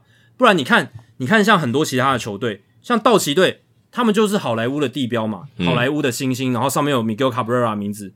这个其实也花不了多少钱，但是它上面就是有一个很纪念性的意义嘛。这样子，卡布瑞拉他以后在家，因为我相信卡布瑞拉他家里一定会有一个收藏室，然后摆了各式各样自己的纪念品嘛，或者是以前自己生涯里程碑的球啦、球棒啊、手套啊放在里面。那以后他把这些各队给他的纪念品摆进去的时候，他看到那一颗好莱坞星，他知道，哎，这是道奇队送他的，嗯，那时候的回忆就勾起来了。你送礼要送送到这样，那。我觉得这个送礼就送的很好。你看，像包含呃，还有那个皇家队就表框一个拼贴的照片嘛，上面是纪念卡布瑞拉在二零一二年确定拿下打击三冠王的时候的画面。那那个时候就是在对战皇家的比赛。诶，这个礼物也做的很好啊！你这样我一看就知道说，诶，这是我跟皇家队的渊源。他们当时送我的礼物，而且皇家队不止送这张照片，他还送一万美元到卡布瑞拉基金会。我看很多球队都有送钱给这个卡布瑞拉基金会。你最基本应该，你如果真的想不到，你捐钱给他基金会也很好，就跟买礼物卡 一样，礼物卡一样的概念。呃，对啊，你不知道送什么，那送礼物卡好了。对啊，你就送送这个最基本的嘛。但运动家连这个都做不到，我觉得是有点瞎。哎，我最喜欢的是洋基队送的，虽然是一个红袜迷，但我看到他洋基队送那个卡布瑞拉棒打马尼马瑞诺 Rivera 那个九局下半追平空的照片，然后 Rivera 投低低的。那个画面蛮经典，然后把这个表框送给卡布瑞拉，我觉得这个就有刚刚你讲的有纪念意义，而且有连结性，因为跟洋基队嘛，然后也有一点自嘲。我就：“哎呀，抱歉，你你的高光时刻曾经发生在这，我们输了。”然后把这个 我把这个照片表框送给你，我觉得蛮酷。而且他们还有那个呃地铁站，他们这个 Yankee Stadium 地铁站一百六十二一百六十一街的那个那个地铁的标。然后全队签名送给他，那个我觉得也也蛮有意义的。觉得杨基队在这方面他是做的蛮用心的，而且我觉得那张照片你要特别去找那张照片，而且它并不是一个怎么讲，可能季后赛或者什么，它就是一个例行赛的某一场比赛。可是对于卡布瑞来讲，那可能是你你少数可以在 Rivera 手中打出全垒打，而且还是一个追平的全垒打的情况下哦，那可能是你真的对于卡布瑞拉跟洋基队。有研究的，或是你有记忆点的人，你才会知道这件事情。不然，一般因为不是非常重要的时刻，你把这个东西 highlight 出来哦。对于卡布瑞来讲，哦，你们居然记得那个，我对我来讲可能也很重要的时刻。我觉得这就是送到心坎里，我觉得蛮棒的。对啊，就是送到心坎里啦。这一点有没有做到？其实用不用心，大家都看得出来。因为这是那个洛杉矶时报的作家他整理的东西，就是把所有。各队送给 Miguel Cabrera 的礼物，把它整理出来。那我个人最喜欢的是海盗队送的，就是一个表框的图画。那里面是 Miguel Cabrera 跟海盗队的传奇 Roberto Clemente、Honus Wagner、Paul Waner 这几个人站在一起，然后背景就是 PNC Park 后面那个 Roberto Clemente 的桥。那我是觉得那个画很有艺术的气氛，很有艺术感。然后再来就是它跟地方连接，嗯，很酷，非常帅，对啊？而且你就是。你也是，你一看就知道这个就是海盗队送我的，你觉得？对，没错，说的很好，说的很好，对对，没错，而且他们都三千安成员，还不是乱挑几个人，对不对？都是厉害的，对吧？都是最最屌的，对啊？都是最厉害的。然后说到自嘲，红雀队他们也有表框，就是二零一五年五月十六号，Miggy 他从红雀投手 Tyler Lyons 手中挥出他生涯第四百轰的时刻，诶，他把它裱框起来，就是在红雀的这个比赛里面嘛，打出了这支全垒打。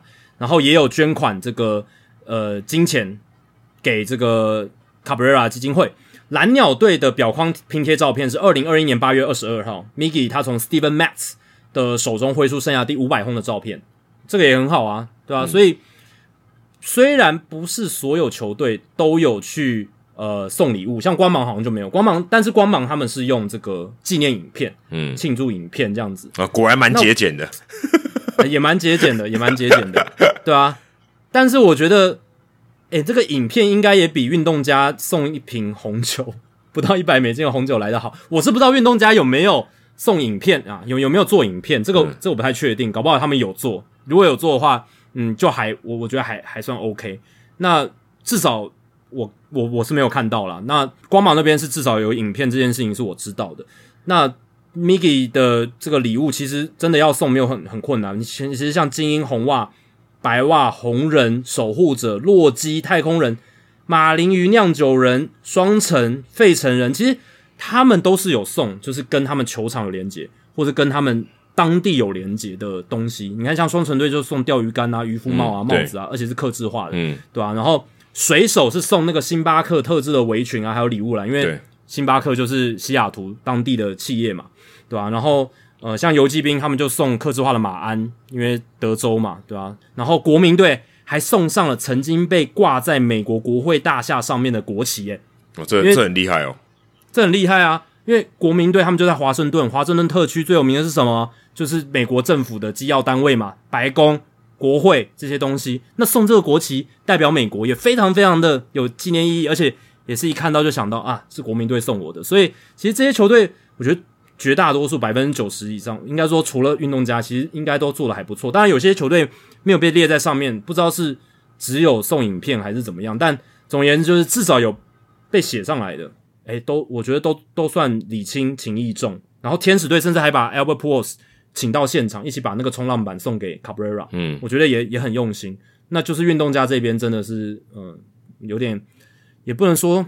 我觉得不能用寒酸来形容，而是就是真的想的没有很很周到，周到对想的没有很周到，然后真的有有点让人觉得是在临时抱佛脚的感觉。的确，而且你说这一年可能也遇不到一次有人要这种巡回就表扬退休，其实很难，其实很少遇到，一年有没有一个，可能都还平均还不到。所以其实他们要做几年才一个吧？对啊，对啊，他们要有 SOP，或是哎，之前负责的人都已经离职了，所以很多很多第一次做啊，就是运动家做的比较差这样子。嗯，哎，如果卡布瑞拉来台中，那台中也可以送他同仔米糕啊，不好笑哦。OK，米糕，嗯，米糕，对我知道。台南也应该台南吧？台南的米糕蛮也蛮有名的。我刚才特别查同仔米糕，当阿 V 哥是哪里的？是台中清水区，所以应该要台中了。我不晓得是是台中对，哎，搞不好有人可以告诉我，当阿 V 哥在这是在哪里的名称？我查 Wikipedia 是台中清水啊，应该对啊，有可能是出自那边，然后到各地都很有名这样子。对他如果来台湾，就说他当阿 V 哥这样子可以，呃，也不错啊，对啊，就 就可以让大家知道是台湾人送的。对对对对，但他马上就要吃掉了，他不能留着。对啊，哦，那说到这个这个刚刚才有提到光芒嘛，就是光芒也有给 Miguel Cabrera 这个影片纪念影片这样子。那他们自己呢？哦，也有一些新的发展哦，值得来关注。就是他们在九月十九号的时候公布了他们的新球场还有周边土地开发案的计划。那地点呢，仍然是在圣彼得堡。其实我们之前我记得我们在这个计划案已经逐渐在成型的时候就有聊过了，在年初的时候吧。那这现在是正式的，就是提出来了。然后呢，地点仍然是在圣彼得堡，也就是那个 Historic Gas Plant Neighborhood。哦，就是这个地方，其实就在那个纯品康拉球场那边了。对，就是附同一个区了。对，同一个区。那他们要盖新球场以外呢，还会有周边的土地开发。那新球场呢，预计是三万人的球场啊，会是全联盟容量最小的球场。那他们的共同总裁 Matt Silverman 说：“诶，虽然是最小的球场，但是希望能。”借此呢，创造跟球迷那种很亲切感的感觉啦，拉近跟球迷之间的距离啦。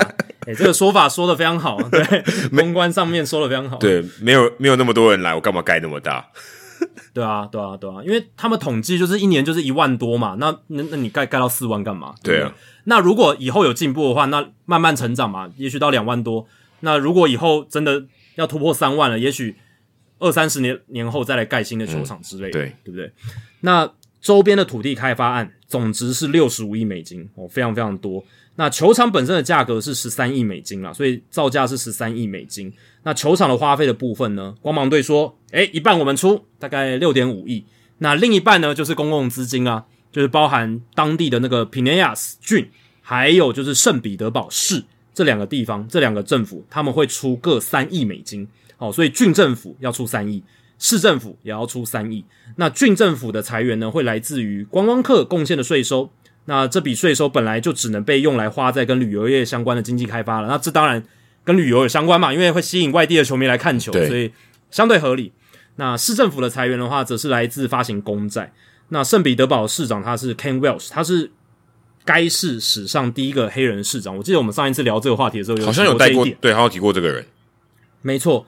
他很重要，为什么呢？因为他很支持这个投资嘛，因为他希望这个地方就是 Historic Gas Plant Neighborhood 这个地方可以重新的被振兴，因为他觉得之前纯品康纳球场盖在这里的时候，赶走了很多当地的黑人社群。哦，那他希望借由新球场的开发，把这一些呃可能以前流离失所或是被迫离开这个地方的人群找回来，而且他还要盖一座这个。黑人历史博物馆在这个地方，就是在这个周遭土地的开发里面，除了有什么呃这个住家啦、酒吧啦、饭店啦、餐厅啊、零售商店，还有一座黑人历史博物馆，所以这个蛮特定的。那跟这个市长绝对，我觉得有非常大、发非常非常大的关系。那他就是觉得说，这是一个很值得投资，希望这一笔经济开发案可以让圣彼得堡带来未来的繁荣，这样子，透过这些这这个。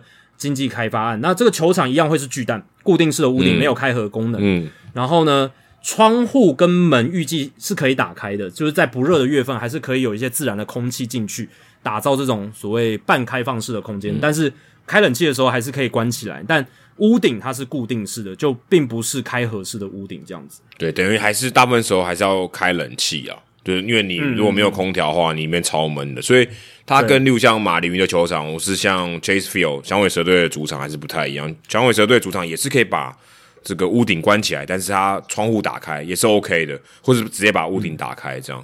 我我看到时候想说，哇，居然还要盖一个巨蛋球场，这个其实。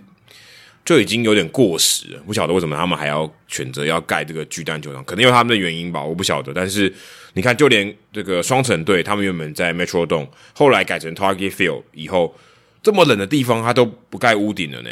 它当然下雨的问题可能不一样，因为可能呃，明尼苏达 Minneapolis 可能下雨不像南方那么多，但是他们会很冷啊。那很冷的情况下，你没有这个屋顶，也是也是很可怕。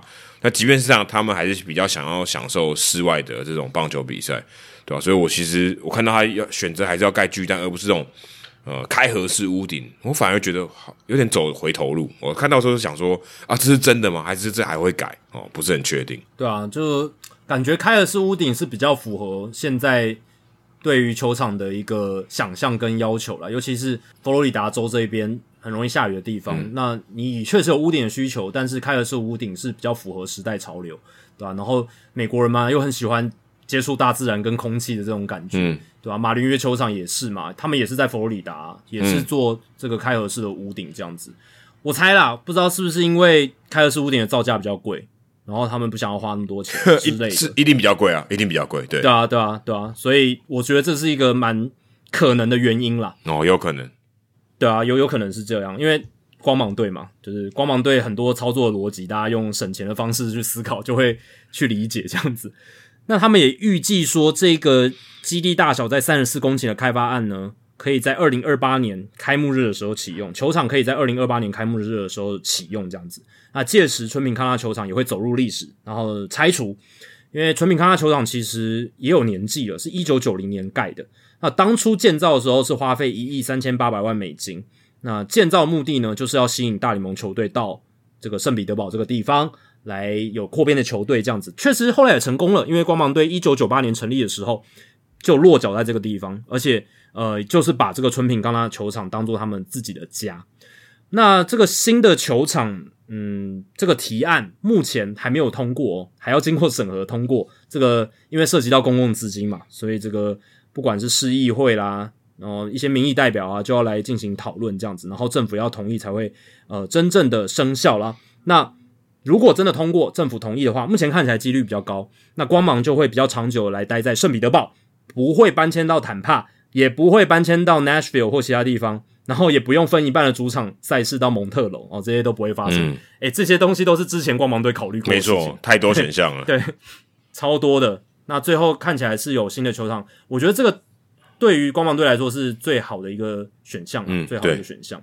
对，而且对 Manfred 来讲，他应该觉得超爽。现在光芒队跟运动家队都搞定了。哎，对对对对，就是这两队搞定之后呢，呃，就是大联盟就会开始做扩编的。业务啦，嗯，哦，当然，这个运动家的事情，我记得他们说那个搬迁委员会好像十一月才会开嘛，然后我看那个时候就应该就是橡皮图章嘛，然后就过了之后，然后光芒队新球场看起来也快搞定，只要呃政府通过之后呢，哎，大联盟就可以真的开始瞧扩编两队的事情。那呃，大联盟从一九九八年到现在已经过了二十五年都没有扩编球队了，然后嗯，一九六一年以前只有十六队，但是在一九六一到一九九八年。这三十七年的时间哦，他们扩了十四队，嗯，这个 三十七年扩了十四队，两年多就一队了。对啊，就是扩了非常多啊。那一九六九年扩编到二十四队，一九七七年扩编到二十六，一九九三二十八，一九九八三十。所以其实大联盟已经就是过很久都有这个扩编的一个一个趋势啊。但是最近二十五年等的真的是蛮久的。那可能的时间表。也提供上一次的扩编时间表来给大家参考，因为一九九八年的那个扩编，其实大联盟早在一九九四年 四年前就成立了扩编委员会，是在一九九四年的三月。那当时有五座城市呢，在一九九四年的十一月对扩编委员会提出提案，包含了奥兰多、凤凰城、圣彼得堡，还有其他两个位在北维吉尼亚州的城市。那后来是到隔年一九九五年的三月才通过，由凤凰城跟圣彼得堡拿下这个扩编的两支球队。但是拿下之后，他们也是等了三年，一九九八年之后才正式的加入大联盟赛场。所以，如果大联盟明年成立扩编委员会，那搞不好也许要等到二零二七、二零二八年才会有新的扩编球队。差不多啊，OK 啊，差不多，差不多就是要花那么久时间，而且你本来也要找这些。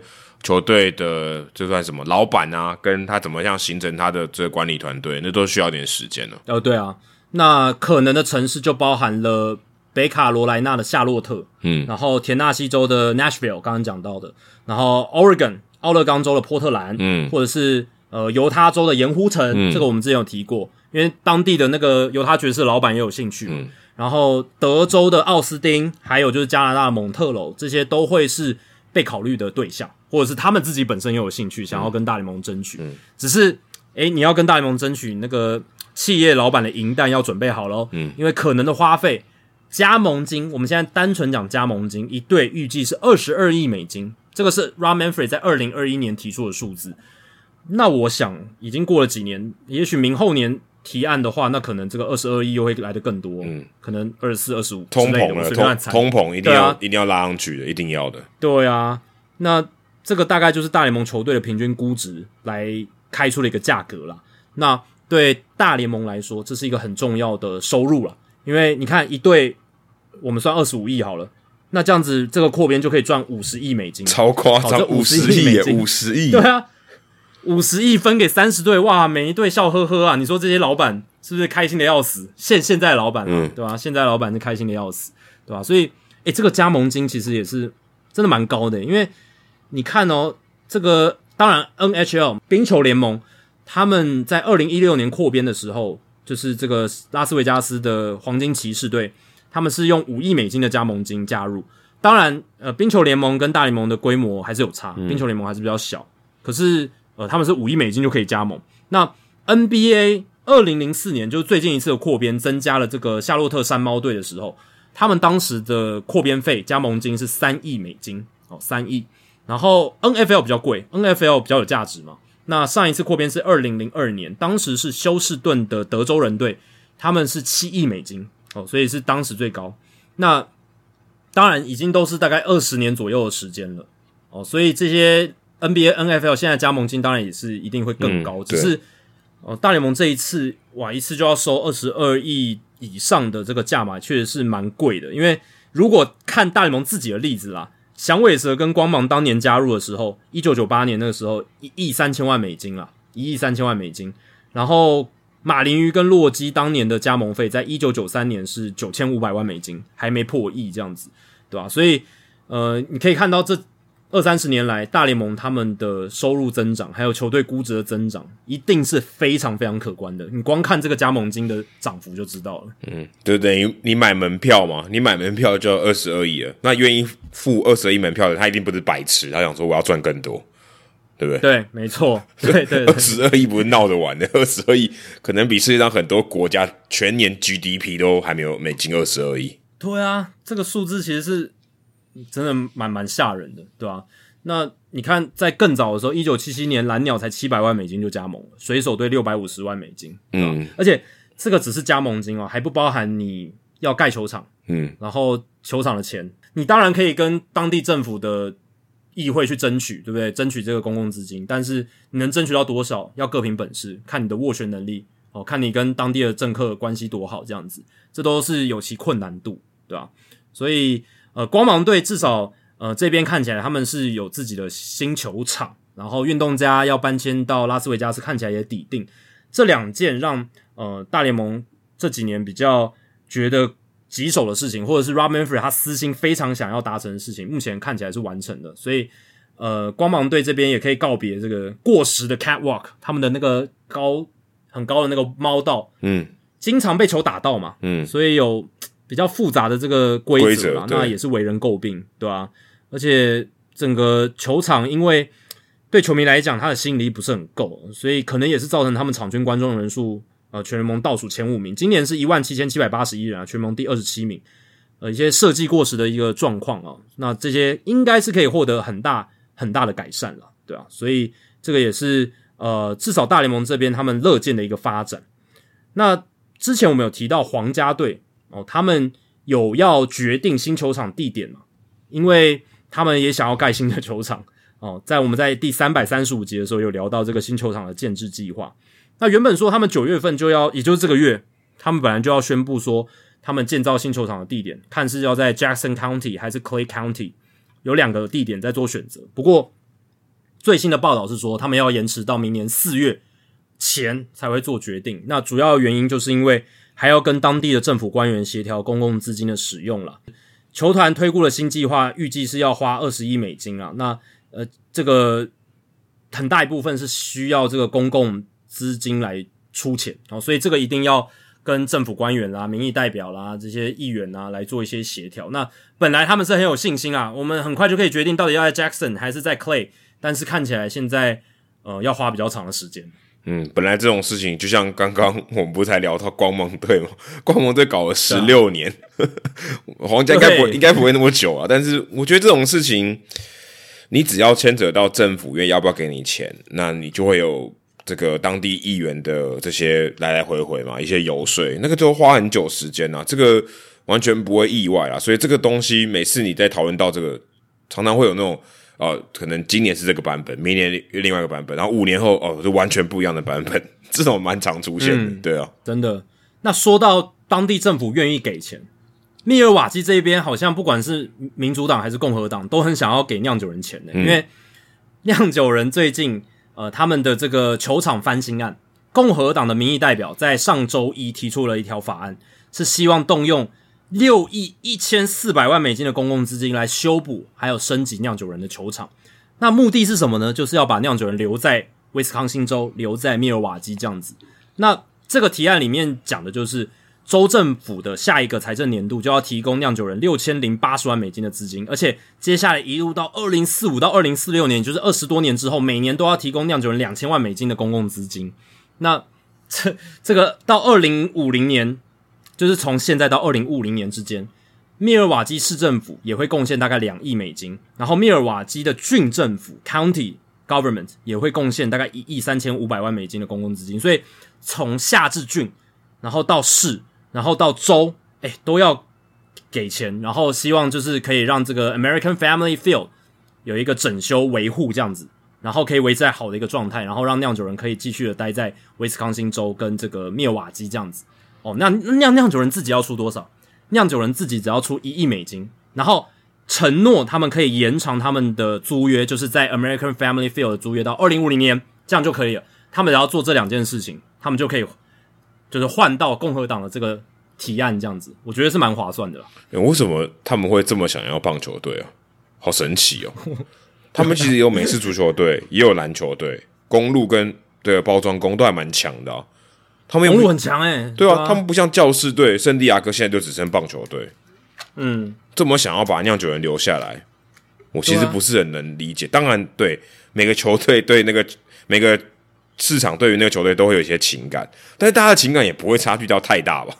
我就说但不会差距到太大。酿酒人也不是一个非常历史上不像红袜、像洋基这么悠久的球队。你说他几乎完全不能走，这根深蒂固，走了这个城市就要毁灭了，也没有到这种程度。但是，嗯，我没有看过这个。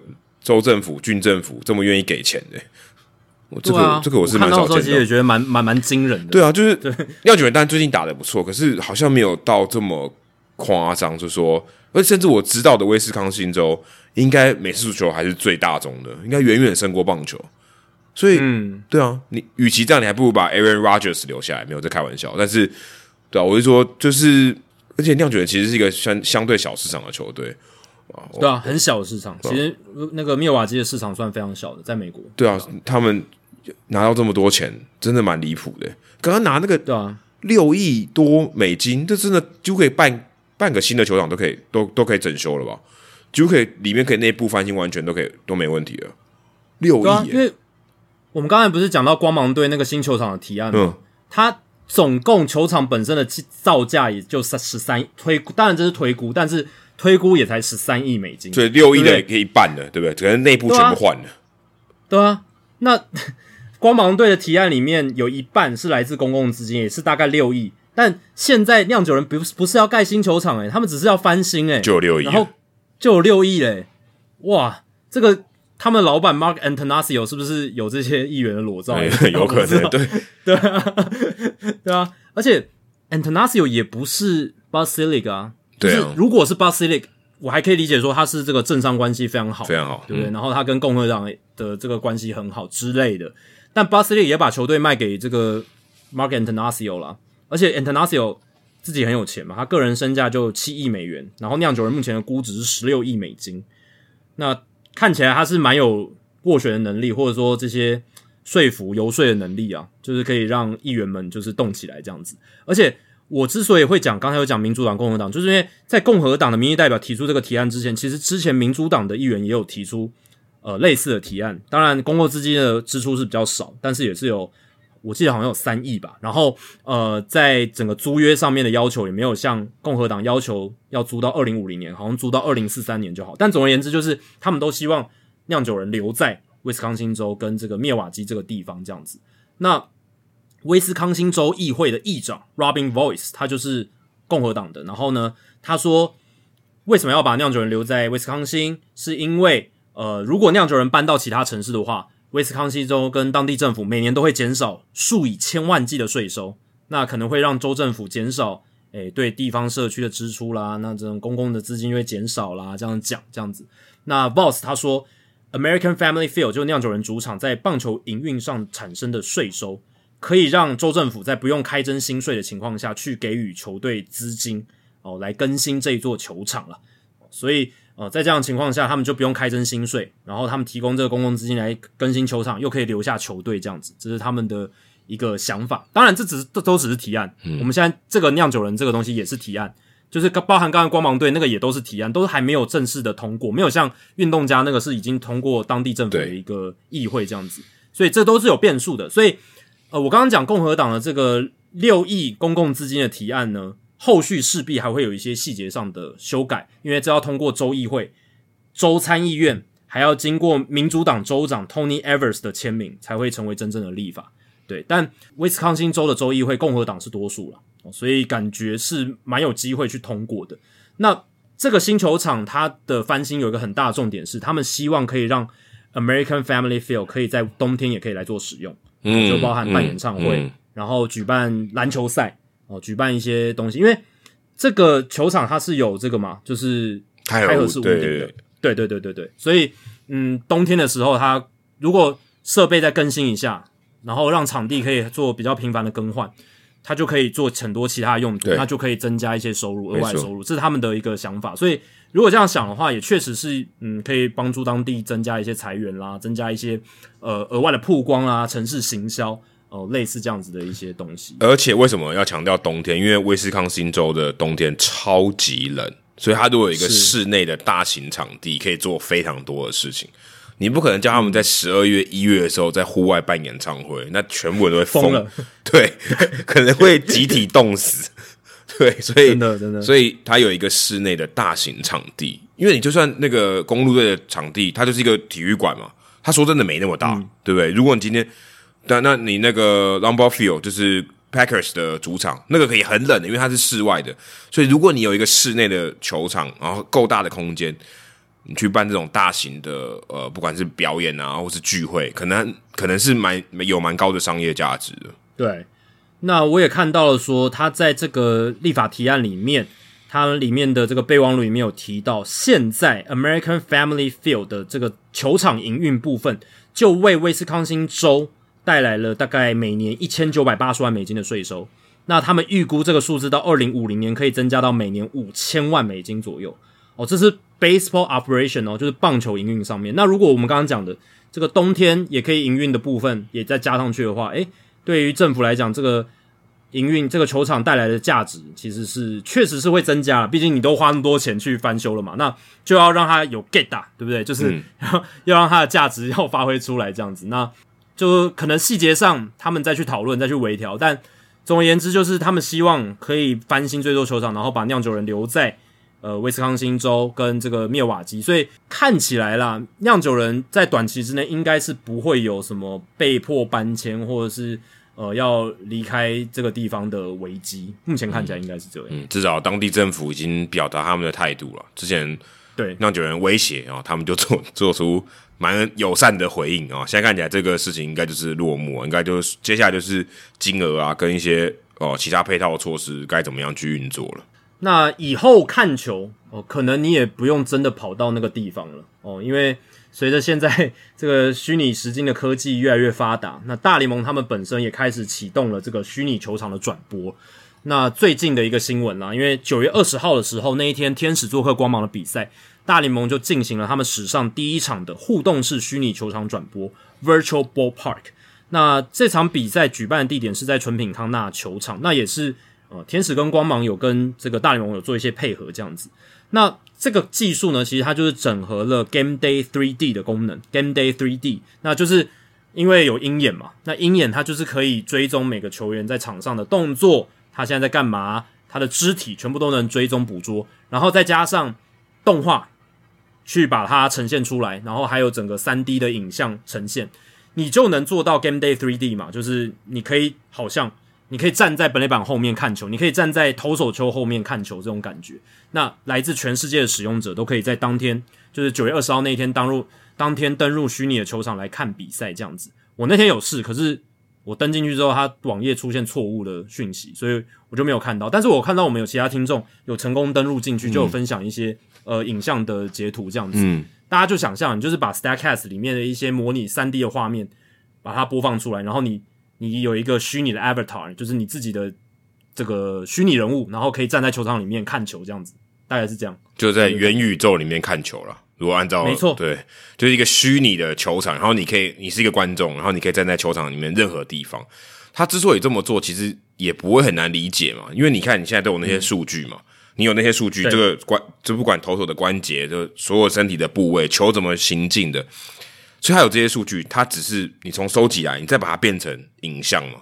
哦，这个听起来好像很对，把它变成动画，听起来好像呃很简单，但实际上当然有很多技术层面。可是这差不多是一个有点像说，你把现实的东西变成数据，然后再把它还原成画面，因为你现实就是画面嘛，动作好像什么。呃，还原浓缩果汁的概念，对，你先把，对对对，你先把最重要的东西浓缩起来，然后把这些东西再把它 render 出来啊，这可能在你的呃网络上，可能不管是透过哪一些这个引擎把它再渲染出来，变成这个动画，所以有点像这样。加上网络足够快的话，其实你有很多资讯，你就可以在戴上这个 VR 眼镜的时候可以呈现出来。只是我在想说，我们平常看到那些，即便他的动作都超像，就也超自然的，这是。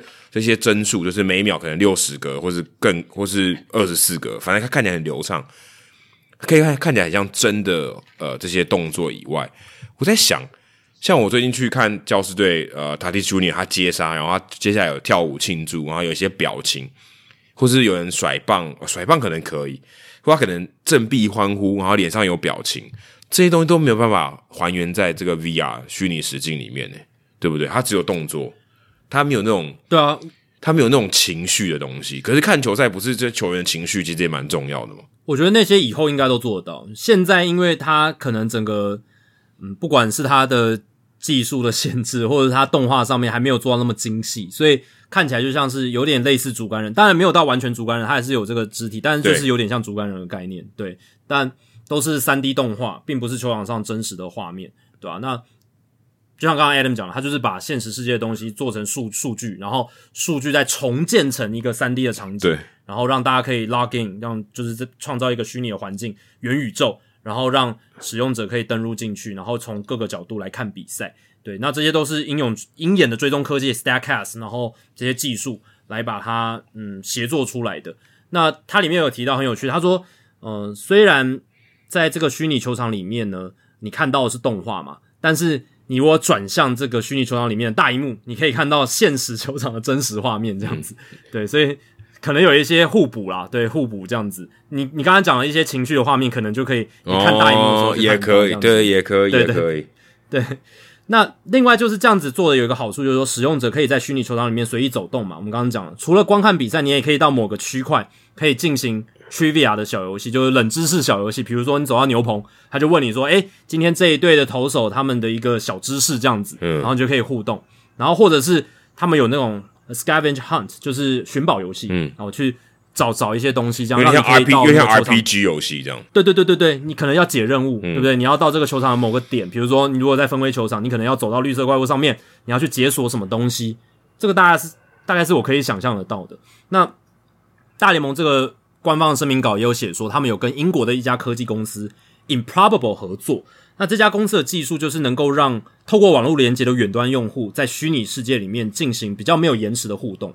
这个很重要啦，因为现在有很大的一个技术的瓶颈，可能就是呃这个频宽啦，或者是你登录之后不够顺畅啊。那你真基本上你就不会想要去用，因为很卡的话，哇，那个体验真的很糟。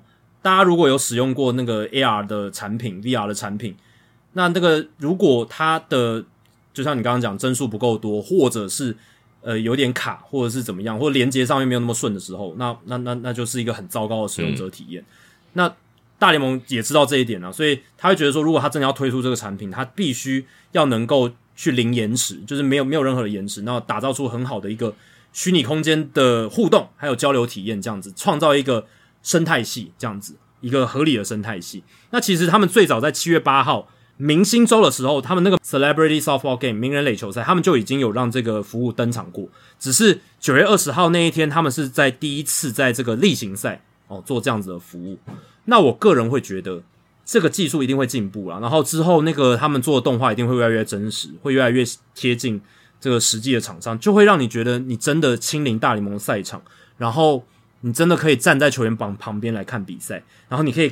从游击的后方看这个游击手传球，你可以从中外野手的后方看他怎么样处理这一个呃外野的安打球，然后看他怎么传出镭射间，这些视角我觉得都是可以做得到，都可以看到，而且呃一定会做的跟这个头戴式装置的界面越来越兼容。那我是觉得啦，我建议大联盟可以跟苹果合作，因为他们已经有跟苹果做这个 Apple TV Plus 的串流合作了嘛。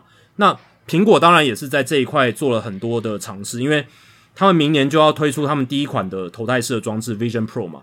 这边没有在帮苹果打广告，只是因为他们这这个产品，就他们在年终发表的时候，看起来是掀起了科技界很大的一个波澜，因为它有点像是把那个大家有看过《关键报告》那部电影嗯？汤姆克鲁斯在那个 就用手在那边操控那些荧幕，然后那个画面那个那个感觉，他真的有做的七八分像了。那未来如果像这样子的头戴式产品，跟大联盟去做合作，那这个虚拟球场观看服务，我觉得就会成为一个很有吸引力的产品。你 Apple TV Plus 独家在 Vision Pro 上面有一个可以收看大联盟 Virtual Ballpark 的这个功能，你你要买买我的产品，或者是你要订 Apple TV Plus，你才能看大联盟的 Virtual Ballpark 这个虚拟球场体验是最好的。那你就要买这个产品嘛，然后你就要买这个设备，然后你就可以真的得到一个嗯很贴近大联盟理想的这种嗯三 D 球场虚拟实境的这种观战体验。那 Apple 这边它也可以提供一个非常高阶的转播串流服务，那就是要有你有很厉害的硬体跟很厉害的软体做搭配，你才能提出这种截然不同的观赛服务。所以我是觉得这个未来是蛮有潜力，因为我对这个。蛮有兴趣的，也希望看到说以后真的看大联盟的比赛，或者是看 NBA 比赛，现在也越来越多这种头戴式装置里面可以看运动赛事。嗯，不管是什么样运动比赛，都能够越来越走向这一块的话，那看比赛会变成真的是一个很不一样的体验。哎，可是你刚刚讲的都限于一个人看比赛，因为如果你戴那个眼镜，你你跟你旁边人，假如在客厅里面，你没办法交，你没办法交流，哎。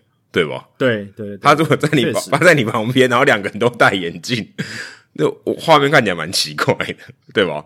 但是但是你可以你可以在虚拟世界里面跟你朋友一起在 Fernando Tatis Junior 的身边一起看球啊，然后一起虚一起虚他之类的。对啊，你等于一起跳到了那个元宇宙里面嘛。然后你的朋友如果也有投来式装置，你们就连线。比如说我跟你好了，我跟 Adam，然后你你在美国。呃，洛杉矶那边，然后我在台湾，然后我们都同时拉杠，就是登入同一场比赛。我跟你就可以在好像是同一个空间里面一起看一场大联盟比赛，这样这样子。只是实实际上面我们没办法接触到彼此这样子。啊，其实现在我们就很像坐在听众的车子的后座，在跟大家一起开车，差不多意思，或者跟你一起搭公车、一起搭捷运的感觉，其实蛮类似的。但是我们是用非常低的科技。对对对，低相对低端啦，低低很多，好不好？低很多，我们只有录音而已，低很多，好不好？对啊，所以我会觉得这一切真的发展好快。你看，MLB TV 也推出大概二十年左右，嗯，然后才二十年时间，我们今天在讨论说，已经快要有这种三 D 虚拟实境，然后你可以呃跳到一个头戴式装置里面，好像哦你在这个元宇宙里面，好像就在那个环境里面看一场比赛，你可以。不是只是从观众席，不是只是从摄影机的角度去观看一场比赛，这个真的是呃科技日新月异，真的蛮说说起来是很令人兴奋啊！但是你会觉得这个速度快到有点让人觉得可怕。嗯，感觉我我会个人觉得这比较像火力展示，诶，就目前看起来，它如果非常积极发展，假设很短的时间内它积极的发展，其实有一点拿。石头砸自己的脚，诶，因为他大家还是希望大家入场嘛。如果你真的做的很好，理论上哦，这推估大家可能就不进场了嘛。因为你假设你的体验比进场还更好，对不对？大家大家就不进场。当然，你可能还是要收费。只是对于大联盟来讲，我觉得最重要的，不管任何我们讲所有事情，我觉得最最重要还是要回归到球迷进场消费，大家才有钱嘛。不然没有钱，对不对？你没有钱，这这个联盟完全活不下去。那如果今天大家没办法进场，呃，然后你这个服务假设没有收很多钱，你可能是拿石头砸自己的脚，因为你就赚不到钱，然后赚不到那么多钱，对吧？如果你真的做的很好的话，当然我觉得目前还还有蛮大一段距离，就是你要跟还有真实去现场看的那个体验很接近吗？哦，其实还有非常非常非常非常大一段距离。现在看现在感觉啦，就很像连线游戏，就是一个元宇宙的虚拟的游戏，它真的你说跟。观赛体验跟我现实生活中的观赛体验，我觉得还是差距到非常非常大。对，其实一定还是会有很大的落差，而且这个很新嘛，而且他今年也才尝试第一场。嗯，我是觉得这个可能应该可能要五五年、十年才会渐渐成熟，而且我觉得也不那么容易能取代现场的观赛体验。那现场观赛的话，它可能它也许可以提供更多额外的一些互动的游戏，或者是。互互动的服务这样子，那发挥现场的一个优势啊。然后不管是吃的喝的，这个也是你现场才能够对获得的东西。那也许可以做一些球场独家、更更多独家的一些饮食服务啦，一些东西这样子，让你更还是愿意去现场观赛。但如果你真的去不了，那你会觉得说，诶，你在家里用虚拟时间看转播，哇，那个收获也是非常大，应该。会想朝着这样子一个平衡点去来达到。嗯，不管如何，这个转转播的科技真的，其实大大联盟在这一块，其实真的在各大的职业运动都算是蛮先进，他们也走的蛮前面。那也期待，诶，他们可以尽量哦带给我们更多的一些惊喜跟呃成熟的一些产品的推出。我现在想想，中华职棒官网文字转播好不容易才统一了，这个差距有点大。我们我们要对人人家毕竟职业棒球发展比我们早一百多年，所以我们要对对对中中职当然还有努力的空间，但就是可以脚步再加紧一点。中职现在也没有落点，对不对？如果没记错，击球的落点要靠。呃，后台是有啦，但是那个都是对吧？就是人点的嘛，对吧？哦，对对，像野球革命啦，或者是卓界运动数据，他们都有一些 AI 科技的使用，就是用那个影像，然后直接去推算它的落点，然后做记录这样子，有有有这样的科技，对。但总而言之，就是还没有很完整的资料库了，对，这个是可以确定的。好，接下来解答冷知识的答案。那刚才问到问题就是大联盟分区冠军球队里面投球局数的领先者，投球局数最少的记录是哪一个人保持的？然后多少局？那 Clayton Kershaw 今年应该会打破这个记录了，因为他到目前为止才一百二十六点一局，对，所以这个数字是非常非常少的。那原纪录保持人呢是二零一七年的 Mike Fires，菲尔斯，哎，这样菲尔这个不行，Fires 根本没有没有投过球，哎。但他有来过中职啊，我没有说他打过中职，我我只有写他有来过中职。这个他有穿上球衣啊，他有穿上球衣在搭告啊。哦天哪，他没有出赛啊，对不对？对他没有出赛，他没有出赛，我没有说他出赛嘛，没有这样讲。对，这个有一点小陷阱啦，但就是 Mike Fires，二零一七年太空人队拿下了美联西区的冠军，他们那一年。投球局数最多的投手就是 Mike Fire，哎，那不就是百五十三点一局？就廖北亚那一那一年啊？对啊，对啊，对啊，对啊！而且他那一年其实投的蛮糟的，防御率五点二二，FIP 五点四三，都是全队表现最烂的先发投手。可是他的局数最多，可是他是二零一七年他们拿到冠军呢？对啊，就是冠军那一年啊，就是太古达人那一年啊。然后他那一年，然后他是投球局数最多，但防御率很差，最糟的。其实可以，你可以说是防御率几乎是全队最糟的。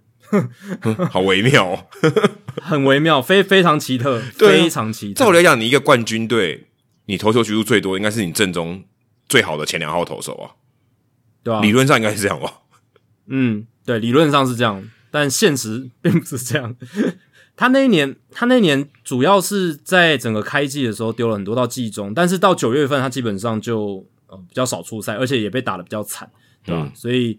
嗯，就是也有一些脉络在了，然后嗯，到季后赛他是完全没有出赛的，嗯，哦，对对对，所以对吧？等于是他等于是季中做一个第五，有有点像第五号角色，吃了很多局数这样子，对吧？但他没有被带进季，就是季后赛他是没有出赛的，还蛮特别的啦。嗯，第五号投手应该投的局 局数最少才对，对啊，对，可能就是那一年他一开始并不是第五号吧，然后。呃，季中啊，他们其他的先发投手都有一些受伤的情况。对，Lance McCullers、Dallas Keuchel、Charlie Morton、哦，Brad Peacock 这一些哦，还有 Colin McHugh 都担任他们那一年的先发投手，对吧？所以，呃，Clayton Kershaw 今年一定是达不到一百五十三点一局的了，所以他一定可以刷新这个记录，就是分区冠军球队投球局数领先者局数最少的，真的是还蛮特别的一个记录。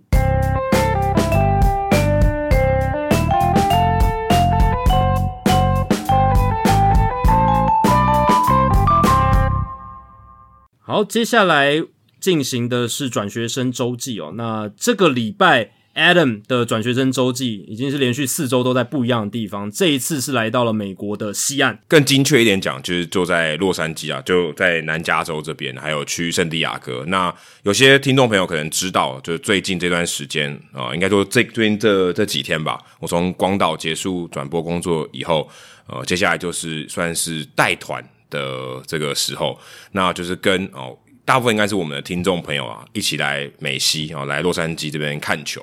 那其实讲带团哦，有一点点不精确啊。那其实这个机会是呃，台北市一棒球场的主持人梁舍介绍的哦，他的朋友是一这个旅行社的老板，那他们就聊到说，哎，现在如果带这个球迷去大联盟看球啊，这样的旅游行程会不会有兴趣啊？那梁舍就推荐我说，哎。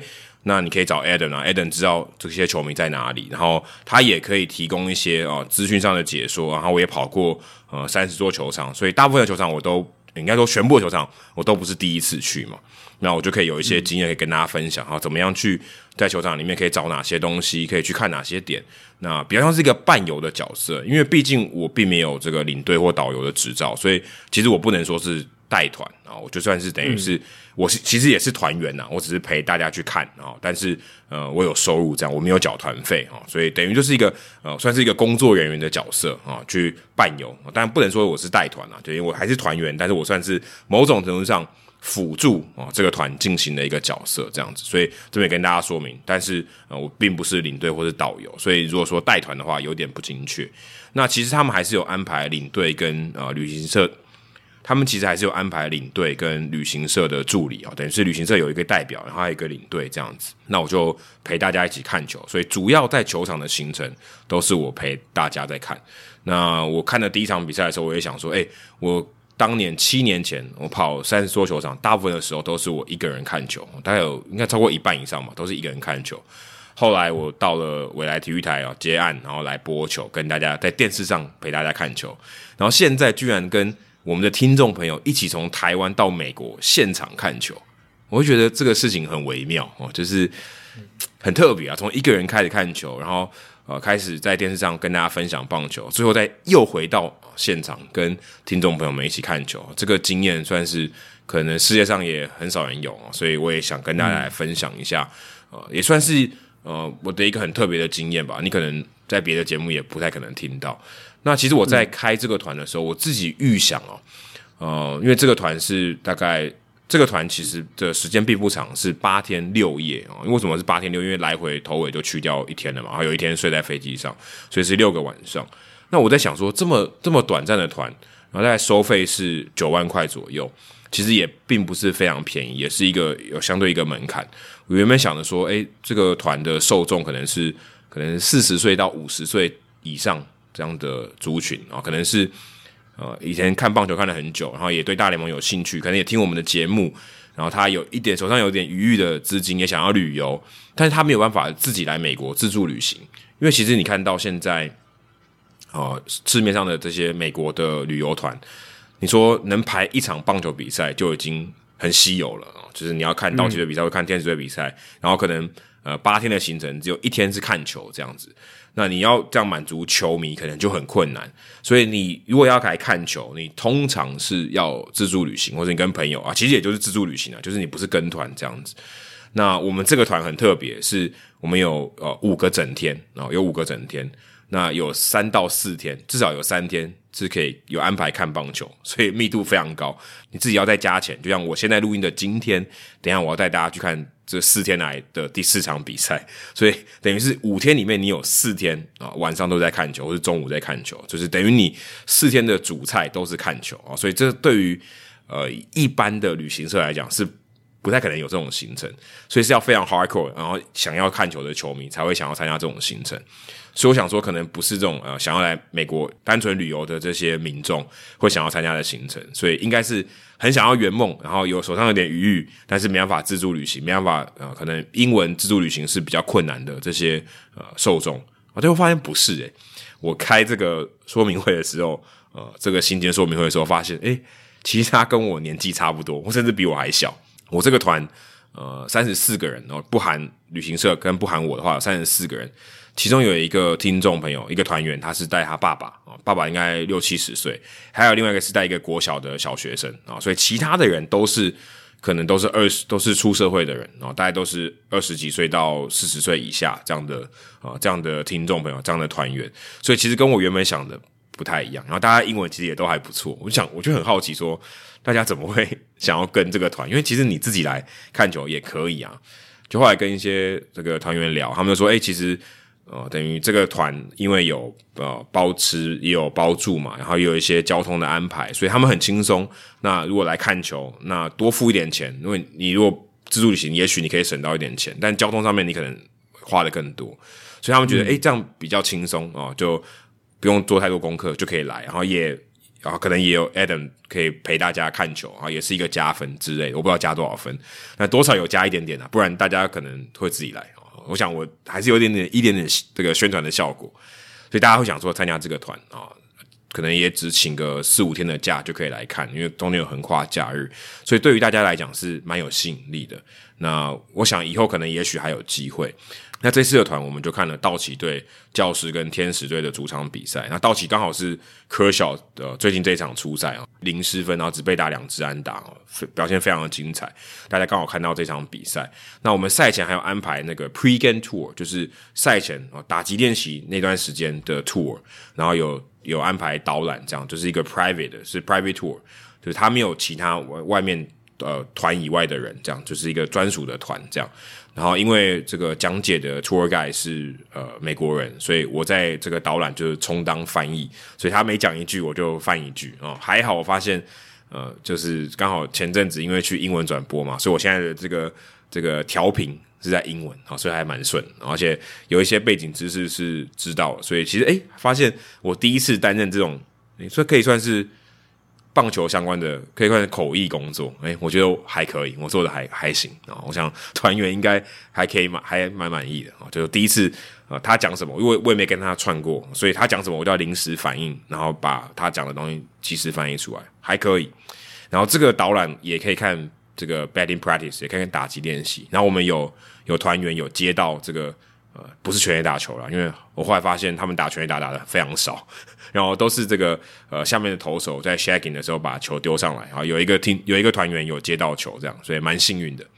然后第二天我们去看教师队的比赛，然后教师队这个球场 p e c o Park 我只我只去只来过一次，那这次是第二次来，所以其实呃我对于球场没有那么熟悉，因为我之前在驻美的时候教师队的比赛我刚好都没有到哦，所以我其实教师队主场我在驻美期间我是没有来过的，只有跑球场那一次有来。而且每次大家问我说：“哎，你去跑三十个球场，最喜欢哪一个？”我都回答 p i c k l Park。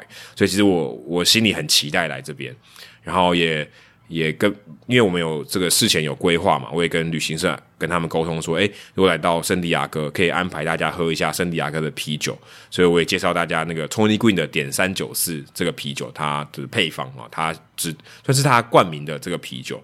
然后在 p i c k l Park 里面也有啊，就带大家去喝酒，然后想想哇。我居然可以在工作中陪大家看球，而且名正言顺的喝啤酒。我以前在驻美的时候不行嘛，然后跟你转播的时候也不行嘛，所以，所以我觉得这个还蛮棒的，就是我可以在工作的时候又可以喝啤酒，然后又可以大家陪大家一起看球，就是还还蛮棒的体验哦。在教师队主场，而且我们那天看的是呃五场的比赛，中午的比赛，然后整个气氛很好，教师队把红雀队打爆，所以现场的这个观赛体验是非常好，而且那天也是爆满都完售的，就是。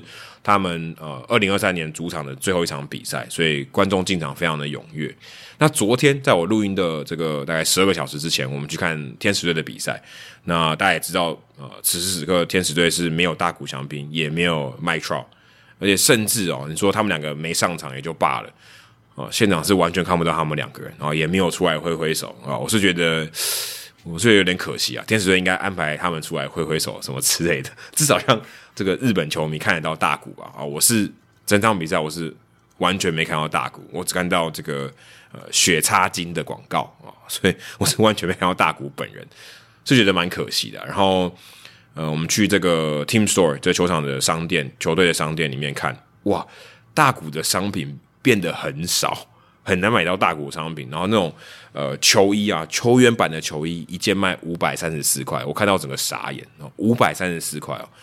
半价我可能都买不起，然后如果是卖这种球迷版的比较便宜的，就是一百多块的啊，也都只剩下那种 XXL，就是大号的 XL 这样子，所以就是等于说，呃，一般人穿的尺寸都卖光，然后也也都没有补货，然后你要买到其他款式的球衣也很困难。后来看到呃，有些有听众朋友在这个这个社团里面有留言，他们说哦，如果你要有大股的球衣，你都要去买那个背后是空白的。然后请他们 customize，你才能变成大股的球衣，所以等于是他们就已经没有大股的库存。我就想说，明明很多，应该不是很多了，应该可能百分之八十的球迷都经常看大股。然后你看到现场，诶，其其实说真的，我们在那边啊，因为不常的那个座位要让座嘛，你想 excuse me，他还听不懂，say m u say 啊，他才听得懂，他会让座，就知道现场的日本球迷是远比讲英文的多的，好不好？然后日文的通行率比较高，对。然后你其实也看得出来都是日本人。然后嗯，大谷翔平的东西怎么那么少哦？据据说他们排队那个球场商店排队都排排出商店外了，就超多人买东西。即便大谷翔平的商品生品相非常少了，买不太到了，还是这么多日本人愿意买。我想说，哇，怎么这个备货这个库存那么少哦？你就算是我觉得也不太可能卖不完啊，就批更多的货来卖嘛，你一定卖得掉的。这个日本的消费力很惊人，即便没有大谷翔平，大家还是愿意来看。然后反而剩下很多 my troll my troll 的球衣到处都是哦，就是你都买得到这样。然后反而大谷你都买不到，那可能也可能也是考量到，呃，如果大谷翔平后来没有跟天使队签约的话，这些都变成库存嘛。但是我是觉得这个有点多虑了，不管怎样都买得到，对吧？所以我就觉得，嗯，我至少我觉得在很多很多像我们的团员，他们说，哎，要亲戚朋友、球迷朋友要托他买大股的东西。诶，很难买，要买到小东西根本买不到哦。有的话也是非常少，或是品相就没那么多，所以呃，可能对于某些球迷来讲会有点失望。如果特地来看大股，当然大股有没有受伤，这不是我能控制的。可是买不买到商品，我觉得相对容易控制。但是天使队这边我是不太懂了，就是给大家赚钱的机会，卖大股的商品，他卖的很少，我就觉得很可惜。然后这场比赛呢，我们也有团员接到那个呃 Zach Netto，。就是呃，一局打完以后，他会把球丢上来嘛。哦，我们有我们有这个团员有接到啊，就是呃后面的人没接到，然后弹到他的座位上，然后就有接到球，所以算是成就解锁了。至少有团员有带带走这个纪念品。那今天就第四天了，所以我等下录完音，下午还要带大家去看球。那我有跟旅行社在讨论说，诶，这个未来明年二零二四年有可能旅行社会开春训的团。可能是在这个二二八年假左右，所以如果大家有兴趣的话啊，想要呃跟跟 Adam 跟我一起去看春训的比赛，我不知道 Jacky 会不会去啊？Jacky 可能有工作，但是我们可以去看春训的比赛，看春训的训练啊。当时我们就是我跟 Jacky 就是因为去看了春训的比赛啊，算改变我们的一生啊。后来我才去当驻美记者，所以春训的这个。呃，场地啊，春训的这个氛围，我觉得是很值得一看，也有很多跟呃一般比赛例行赛很多不一样的地方。所以春训团哦，明年应该有机会在那边打个小小的广告。然后我想说，除了呃大家比较容易来到的这个洛杉矶，或是不管是南加州或是北加州以外，也许可以开一个东岸的团，可能就东北区的，就波士顿啊、纽约啊，然后可能有费城、呃 DC 跟巴尔的摩，呃，可能可以安排在。呃，明年八月底就是台湾日的那段时间，可以去看大都会的台湾日。那如果大家有兴趣的话啊，也可以呃现在开始存钱啊。如果有机会的话，也可以带大家去看球啊，顺便可以去看台湾日也不错。呃，我在这个旅游这段期间啊，跟团的这段期间啊，几乎每个团员跟我这个打招呼啊，都问我问同样一个问题，就是说，哎，你出来这个洛杉矶，你怎么录音？什么时候要录下一集的节目啊？我就想说。这有这么难吗？我们之前节目的时候，我不是在美国各地，然后都跟你远端录音。想说这个不是很难啊，我就早一天早上早起一点，我就跟就现在，然后跟 Jacky 录音。那我我们今天录音的时候是早上六点嘛，啊，就是台湾时间晚上九点，所以我大概就是睡到三点半就起床，然后开始准备哦今天的东西，把资料整理一下。所以其实还是做得到的，只是。感觉有点拼啊，因为等下还要展开新的一天啊，就是三点半就起床，然后六点录音，因为我们节目也很长嘛，现在已经录了快三个小时，所以对啊，所以必须要早一点开始录，不然 Jacky 明天早上还有工作，所以啊，很多团员都问我这个问题，但其实哎，我们的 Podcast 是绝对挤得出时间，虽然我们两个都时间上都蛮赶的，但是我们已经习惯了，所以呃，要录新的一集也是 OK 的哦，所以。哦，不管我在哪里，都是有办法跟 Jacky 录音的啊，也在这边回答我们团员的问题啊，就还还蛮有趣的。我讲说，大家每个人怎么都问我一样的问题，然后就好好笑，就说说，哎，你们这一集该不会停更吧？啊，因为他想说，他看到我的肉体在跟他们一起行动啊，那你怎么时候去录？你怎哪有时间录音？我想说，哎，总是早上挤得出时间的，对啊。然后你刚刚有提到说那个受众，然后参与的团员等等，其实真的就算是语言是通的，但是。旅游这种东西就还是有很多美美嘎嘎嘛，然后很多一些麻烦事，对啊，订饭店，然后订定这个交通，或者是交通要怎么安排，就是这些东西其实要认真去做，然后你语言 OK 的话，其实都做到。或者像 Adam 旅游经验很丰富，对他来讲是非常轻松的事情，但对很多上班族或者是一般。平常就是并不是在做相关事情的人，他会觉得说啊，我旅游就是要放松，我根本不想花那么多心思安排这些事情，所以诶，多花一点钱，然后缴个团费，然后有人帮我打理这些事情，他会觉得诶，这样是非常的方便，而且也能够真的达到那种呃，就不用思考太多，我就是。可以很享受整个旅游的这样子的感觉，我觉得是这样啦，对啊，对啊，应该很很多人是有这样子的需求，对吧？而且看比赛前可能就比较轻松了，就不会想我要安排对交通啊什么那种很紧绷啊，都都帮你安排好，就就人坐上车啊就到球场了，就那么轻松，然后票也都帮你买好了，就你连票都不用准备，我都帮你帮你刷好了，这样对啊，因为你。如果是真的自助的话，你可能还要考虑一下说赛程啊，你还要研究一下说，诶哪几天是谁的主场比赛，哪几天谁的主场比赛，我怎么排，我哪个时间点去是最好的，可以最有效率等等。但这些其实，诶，如果你就算英文都看得懂，这这也很难吧？这个你你也要有很很多先辈知识，然后你也要去有很好的一个规划。那我自己我就会觉得说，我缴这个团费，然后可以这样子这么短的密集的时间看到那么多比赛，我觉得很值啊，对吧？如果我本身是有这个时间可以参加的话，我也愿意花这个钱参加。老实讲，就是哇，真假的球迷的角，真的啊，真的啊，真的啊，真假的？哎，我没有，我没有预期到你会讲这句话，哎，真假的？那我我会觉得以以我，因为以我现在，我可能也比较没时间规划我的太长的一个假期之类的。嗯，就我我我有时间的话，对啊，我现在是没有嘛，对吧？那我也会自自己愿意去做这件事。那比如说，如果有开。类似日本团、韩国团，我都会愿意参加。哎，哦，因为日文当然日文可能更对我来讲门槛更高。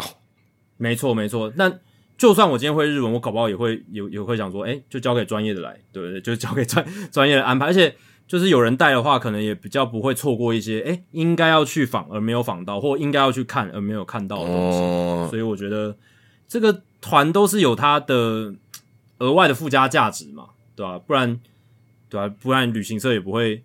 觉得这个有一定的市场，我觉得这应该是有有它的一个吸引力在。因为我们想说，这个真的很小众，谁谁五天要看四场球，多累啊！就就把看球当放松嘛，就不要把它想成是在什么跑行程这样讲，有点太太累的感觉。你把它当成就是真真的就是去那边享受，去去 happy 的，那这样就会觉得，哎，五天 happy 个四天 OK 啊，对不对？没问题，不会像我看到有点腻。但很多人都说他们是去 就来就是圆梦，就是他真的可以看到大联盟的比赛。这个的确是一个还蛮蛮可以说蛮多人心中的一个愿望。然后他用一个相对可以比较轻松解决的方式就达成。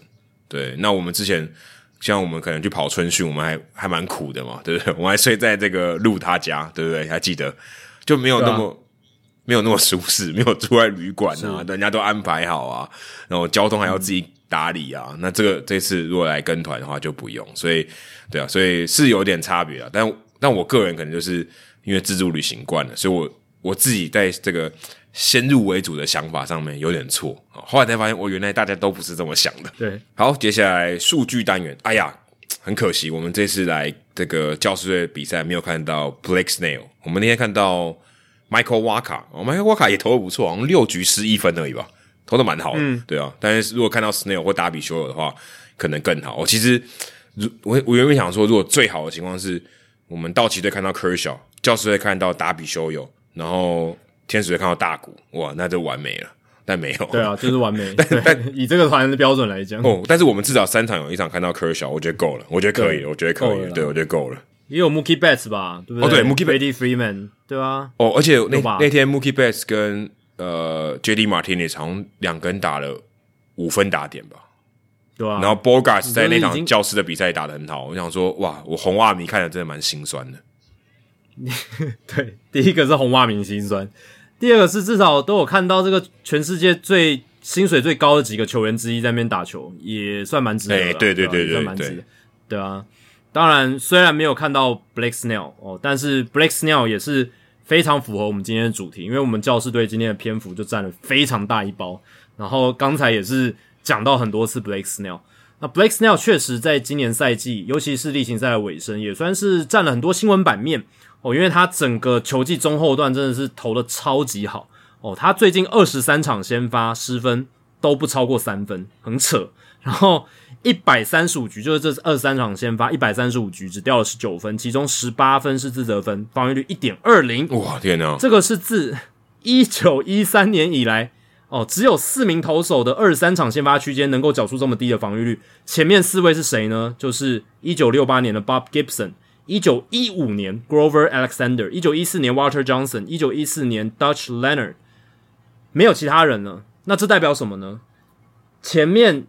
刚才讲的，一九一零年代那三位，他们都是在死球年代投球的哦，所以死球年代本来就是整个投手比较占优势嘛，很不太会被打全垒打，然后呃很多二连打、三连打没错，但是失分通常也可以控制的蛮低的。嗯，然后再来就是一九六八年那一年是投手极端年哦，Bob Gibson 一点一二的防御率非常夸张，非常扯，但是那是因为好球带，还有那个时候投手球比较高。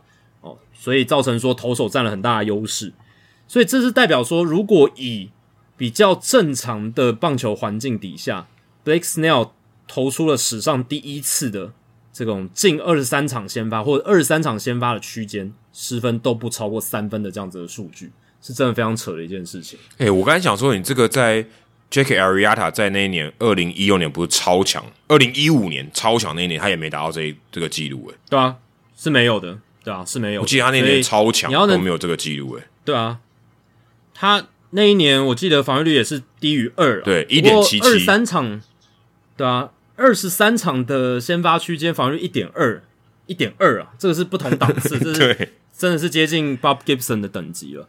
所以这是 Blake Snell 的近况了。然后他也是因为近况非常好嘛，所以有机会来角逐这个国联赛扬奖。但今天数据单元主要是要聚焦在他。最精准垒包精算师这个特点上面，他今年真的是一个超级厉害的垒包精算师。他今年的残垒率 （left on base rate） 残垒率是百分之八十六点七。哦，这个在史上所有至少投一百五十局的赛季里面，是史上第七高的残垒率。哦，史上第七高。对，所以这个是非常非常高的垒包精算呢。很多人上垒哦，但是他残垒率很高。嗯，那史上第一名是谁？是二零二一年的 Robbie Ray，在蓝鸟队的时候，百分之九十点一，一百九十三点一局，这个也很扯。嗯，这也是非常扯。所以他那年防御率二点八四哦，但其实 FIP 是比较高，三点六九。那 Blake Snell 自己在二零一八年拿赛扬奖的时候，那时候他在光芒，一百八十点二局，参与率百分之八十八。史上第四高哦，史上第四高，所以他自己上一次拿赛扬奖也是类似的一个情况，就是非常高的残垒率。所以即便他保送很多，可是他可以有效的控制他自己的失分，关键就在这里。然后包含像是二零一九年的 Justin Verlander 啦，八乘八四；Clayton Kershaw 二零一七年八乘七四；还有一九八五年 Dwight Gooden 哦，那一年二十四胜的一个赛季，残垒率八乘六九，哦，好猛！当然这个残垒率，对啊，都是残垒率，其实某种程度上。蛮吃运气的，蛮吃一些事件出现的顺序，导致有比较好的结果。所以，嗯，你说有一部分当然也是靠实力，但是也有一部分是运气。那很多顶级的赛季其实都是有高的残垒率，导致他有非常非常低的防御率。哦，像两千年的 Pedro，两千年 Pedro 防御率一点七四，他那一年有八成六六的高残垒率这样子。然后一九六八年 Bob Gibson 八成六六的残垒率，嗯，一点一二防御率。对吧？所以跟这个参与率有一些关联性啊。但是 Blake Snell 今年是已经生涯第二次有这么高的一个参与率，也是蛮厉害的啊。通常你要有那么高的参与率，你通常是那种哦三阵型的。对，没错。哦，对你如果容易被人家打进场内的话，就算没有安打，也容易留不下残垒嘛，因为很可能分数还是会进来。那 Blake Snell 还能有那么高的残垒率是很不容易的，因为他保送率是很高的，可是防御率却超低，就是因为他的残垒率很高，所以他才能有高保送率，但是低防御率这样子。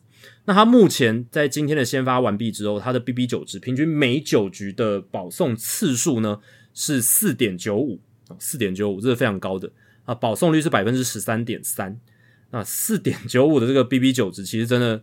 呃，不低啦，也是他生涯除了菜鸟年以外最高的一个数字哦。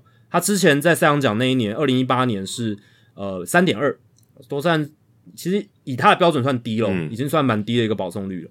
但今年算是呃他生涯比较高标的一个保送率，他生涯平均的 BB 九是四点一。好，那两千年至今，就是比较真的是比较现代棒球的这一段二十多年期间，一共有七十五个单季累积至少一百五十局，然后 BB 九值超过四点五的投手赛季。那这些投手赛季可想而知，最后的成绩都不太好。为什么？非常合理嘛，因为你 BB 九那么高，你很难压低你的失分呐。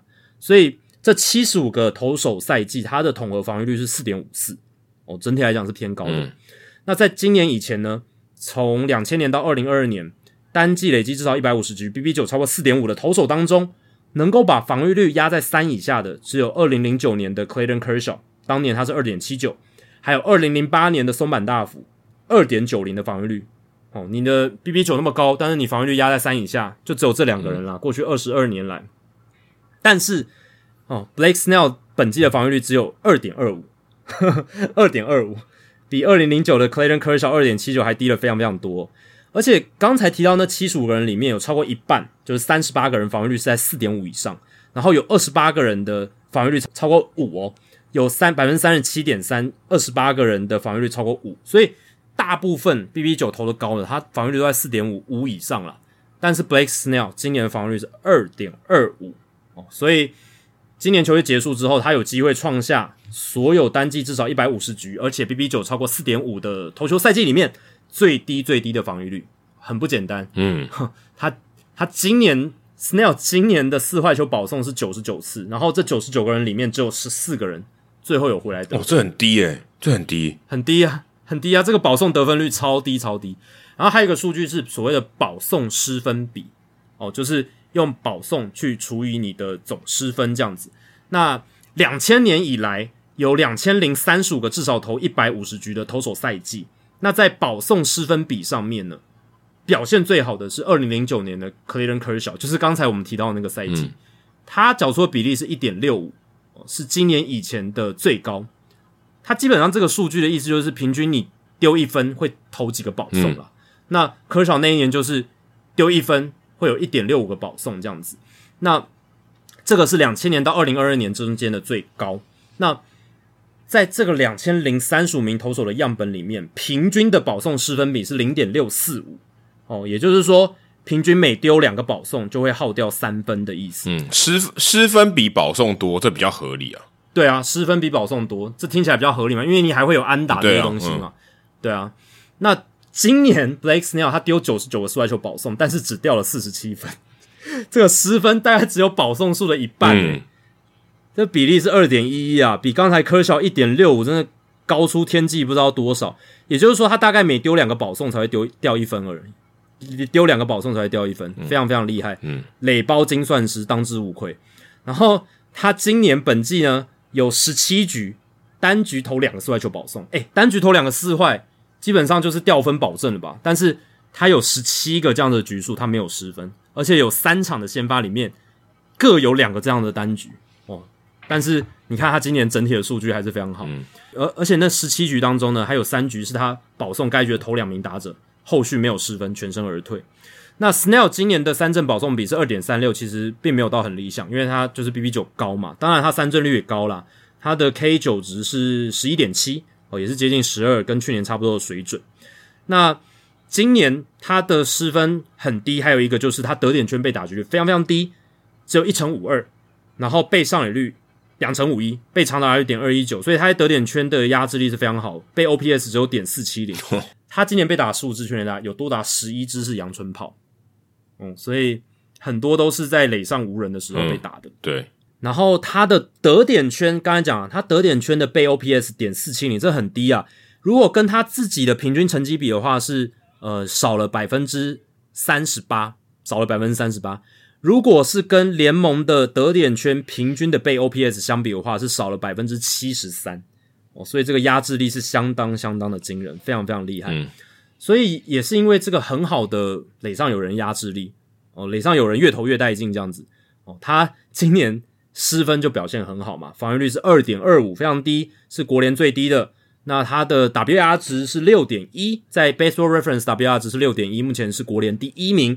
比 Logan Webb 他今天的对手还要高，Logan Webb 是五点七哦。千鹤晃大在 Baseball Reference WR 值今年默默冲到第三名，国联第三四点五。然后 Zach Wheeler 四点二，Zach Gallen 四点一，这前五名都是有机会来角逐国联赛扬奖。那在 FanGraphs 的话就不一样，因为 FanGraphs 是以这个 FIP 为基底，跟 Baseball Reference 是以 ERA 为基底不一样。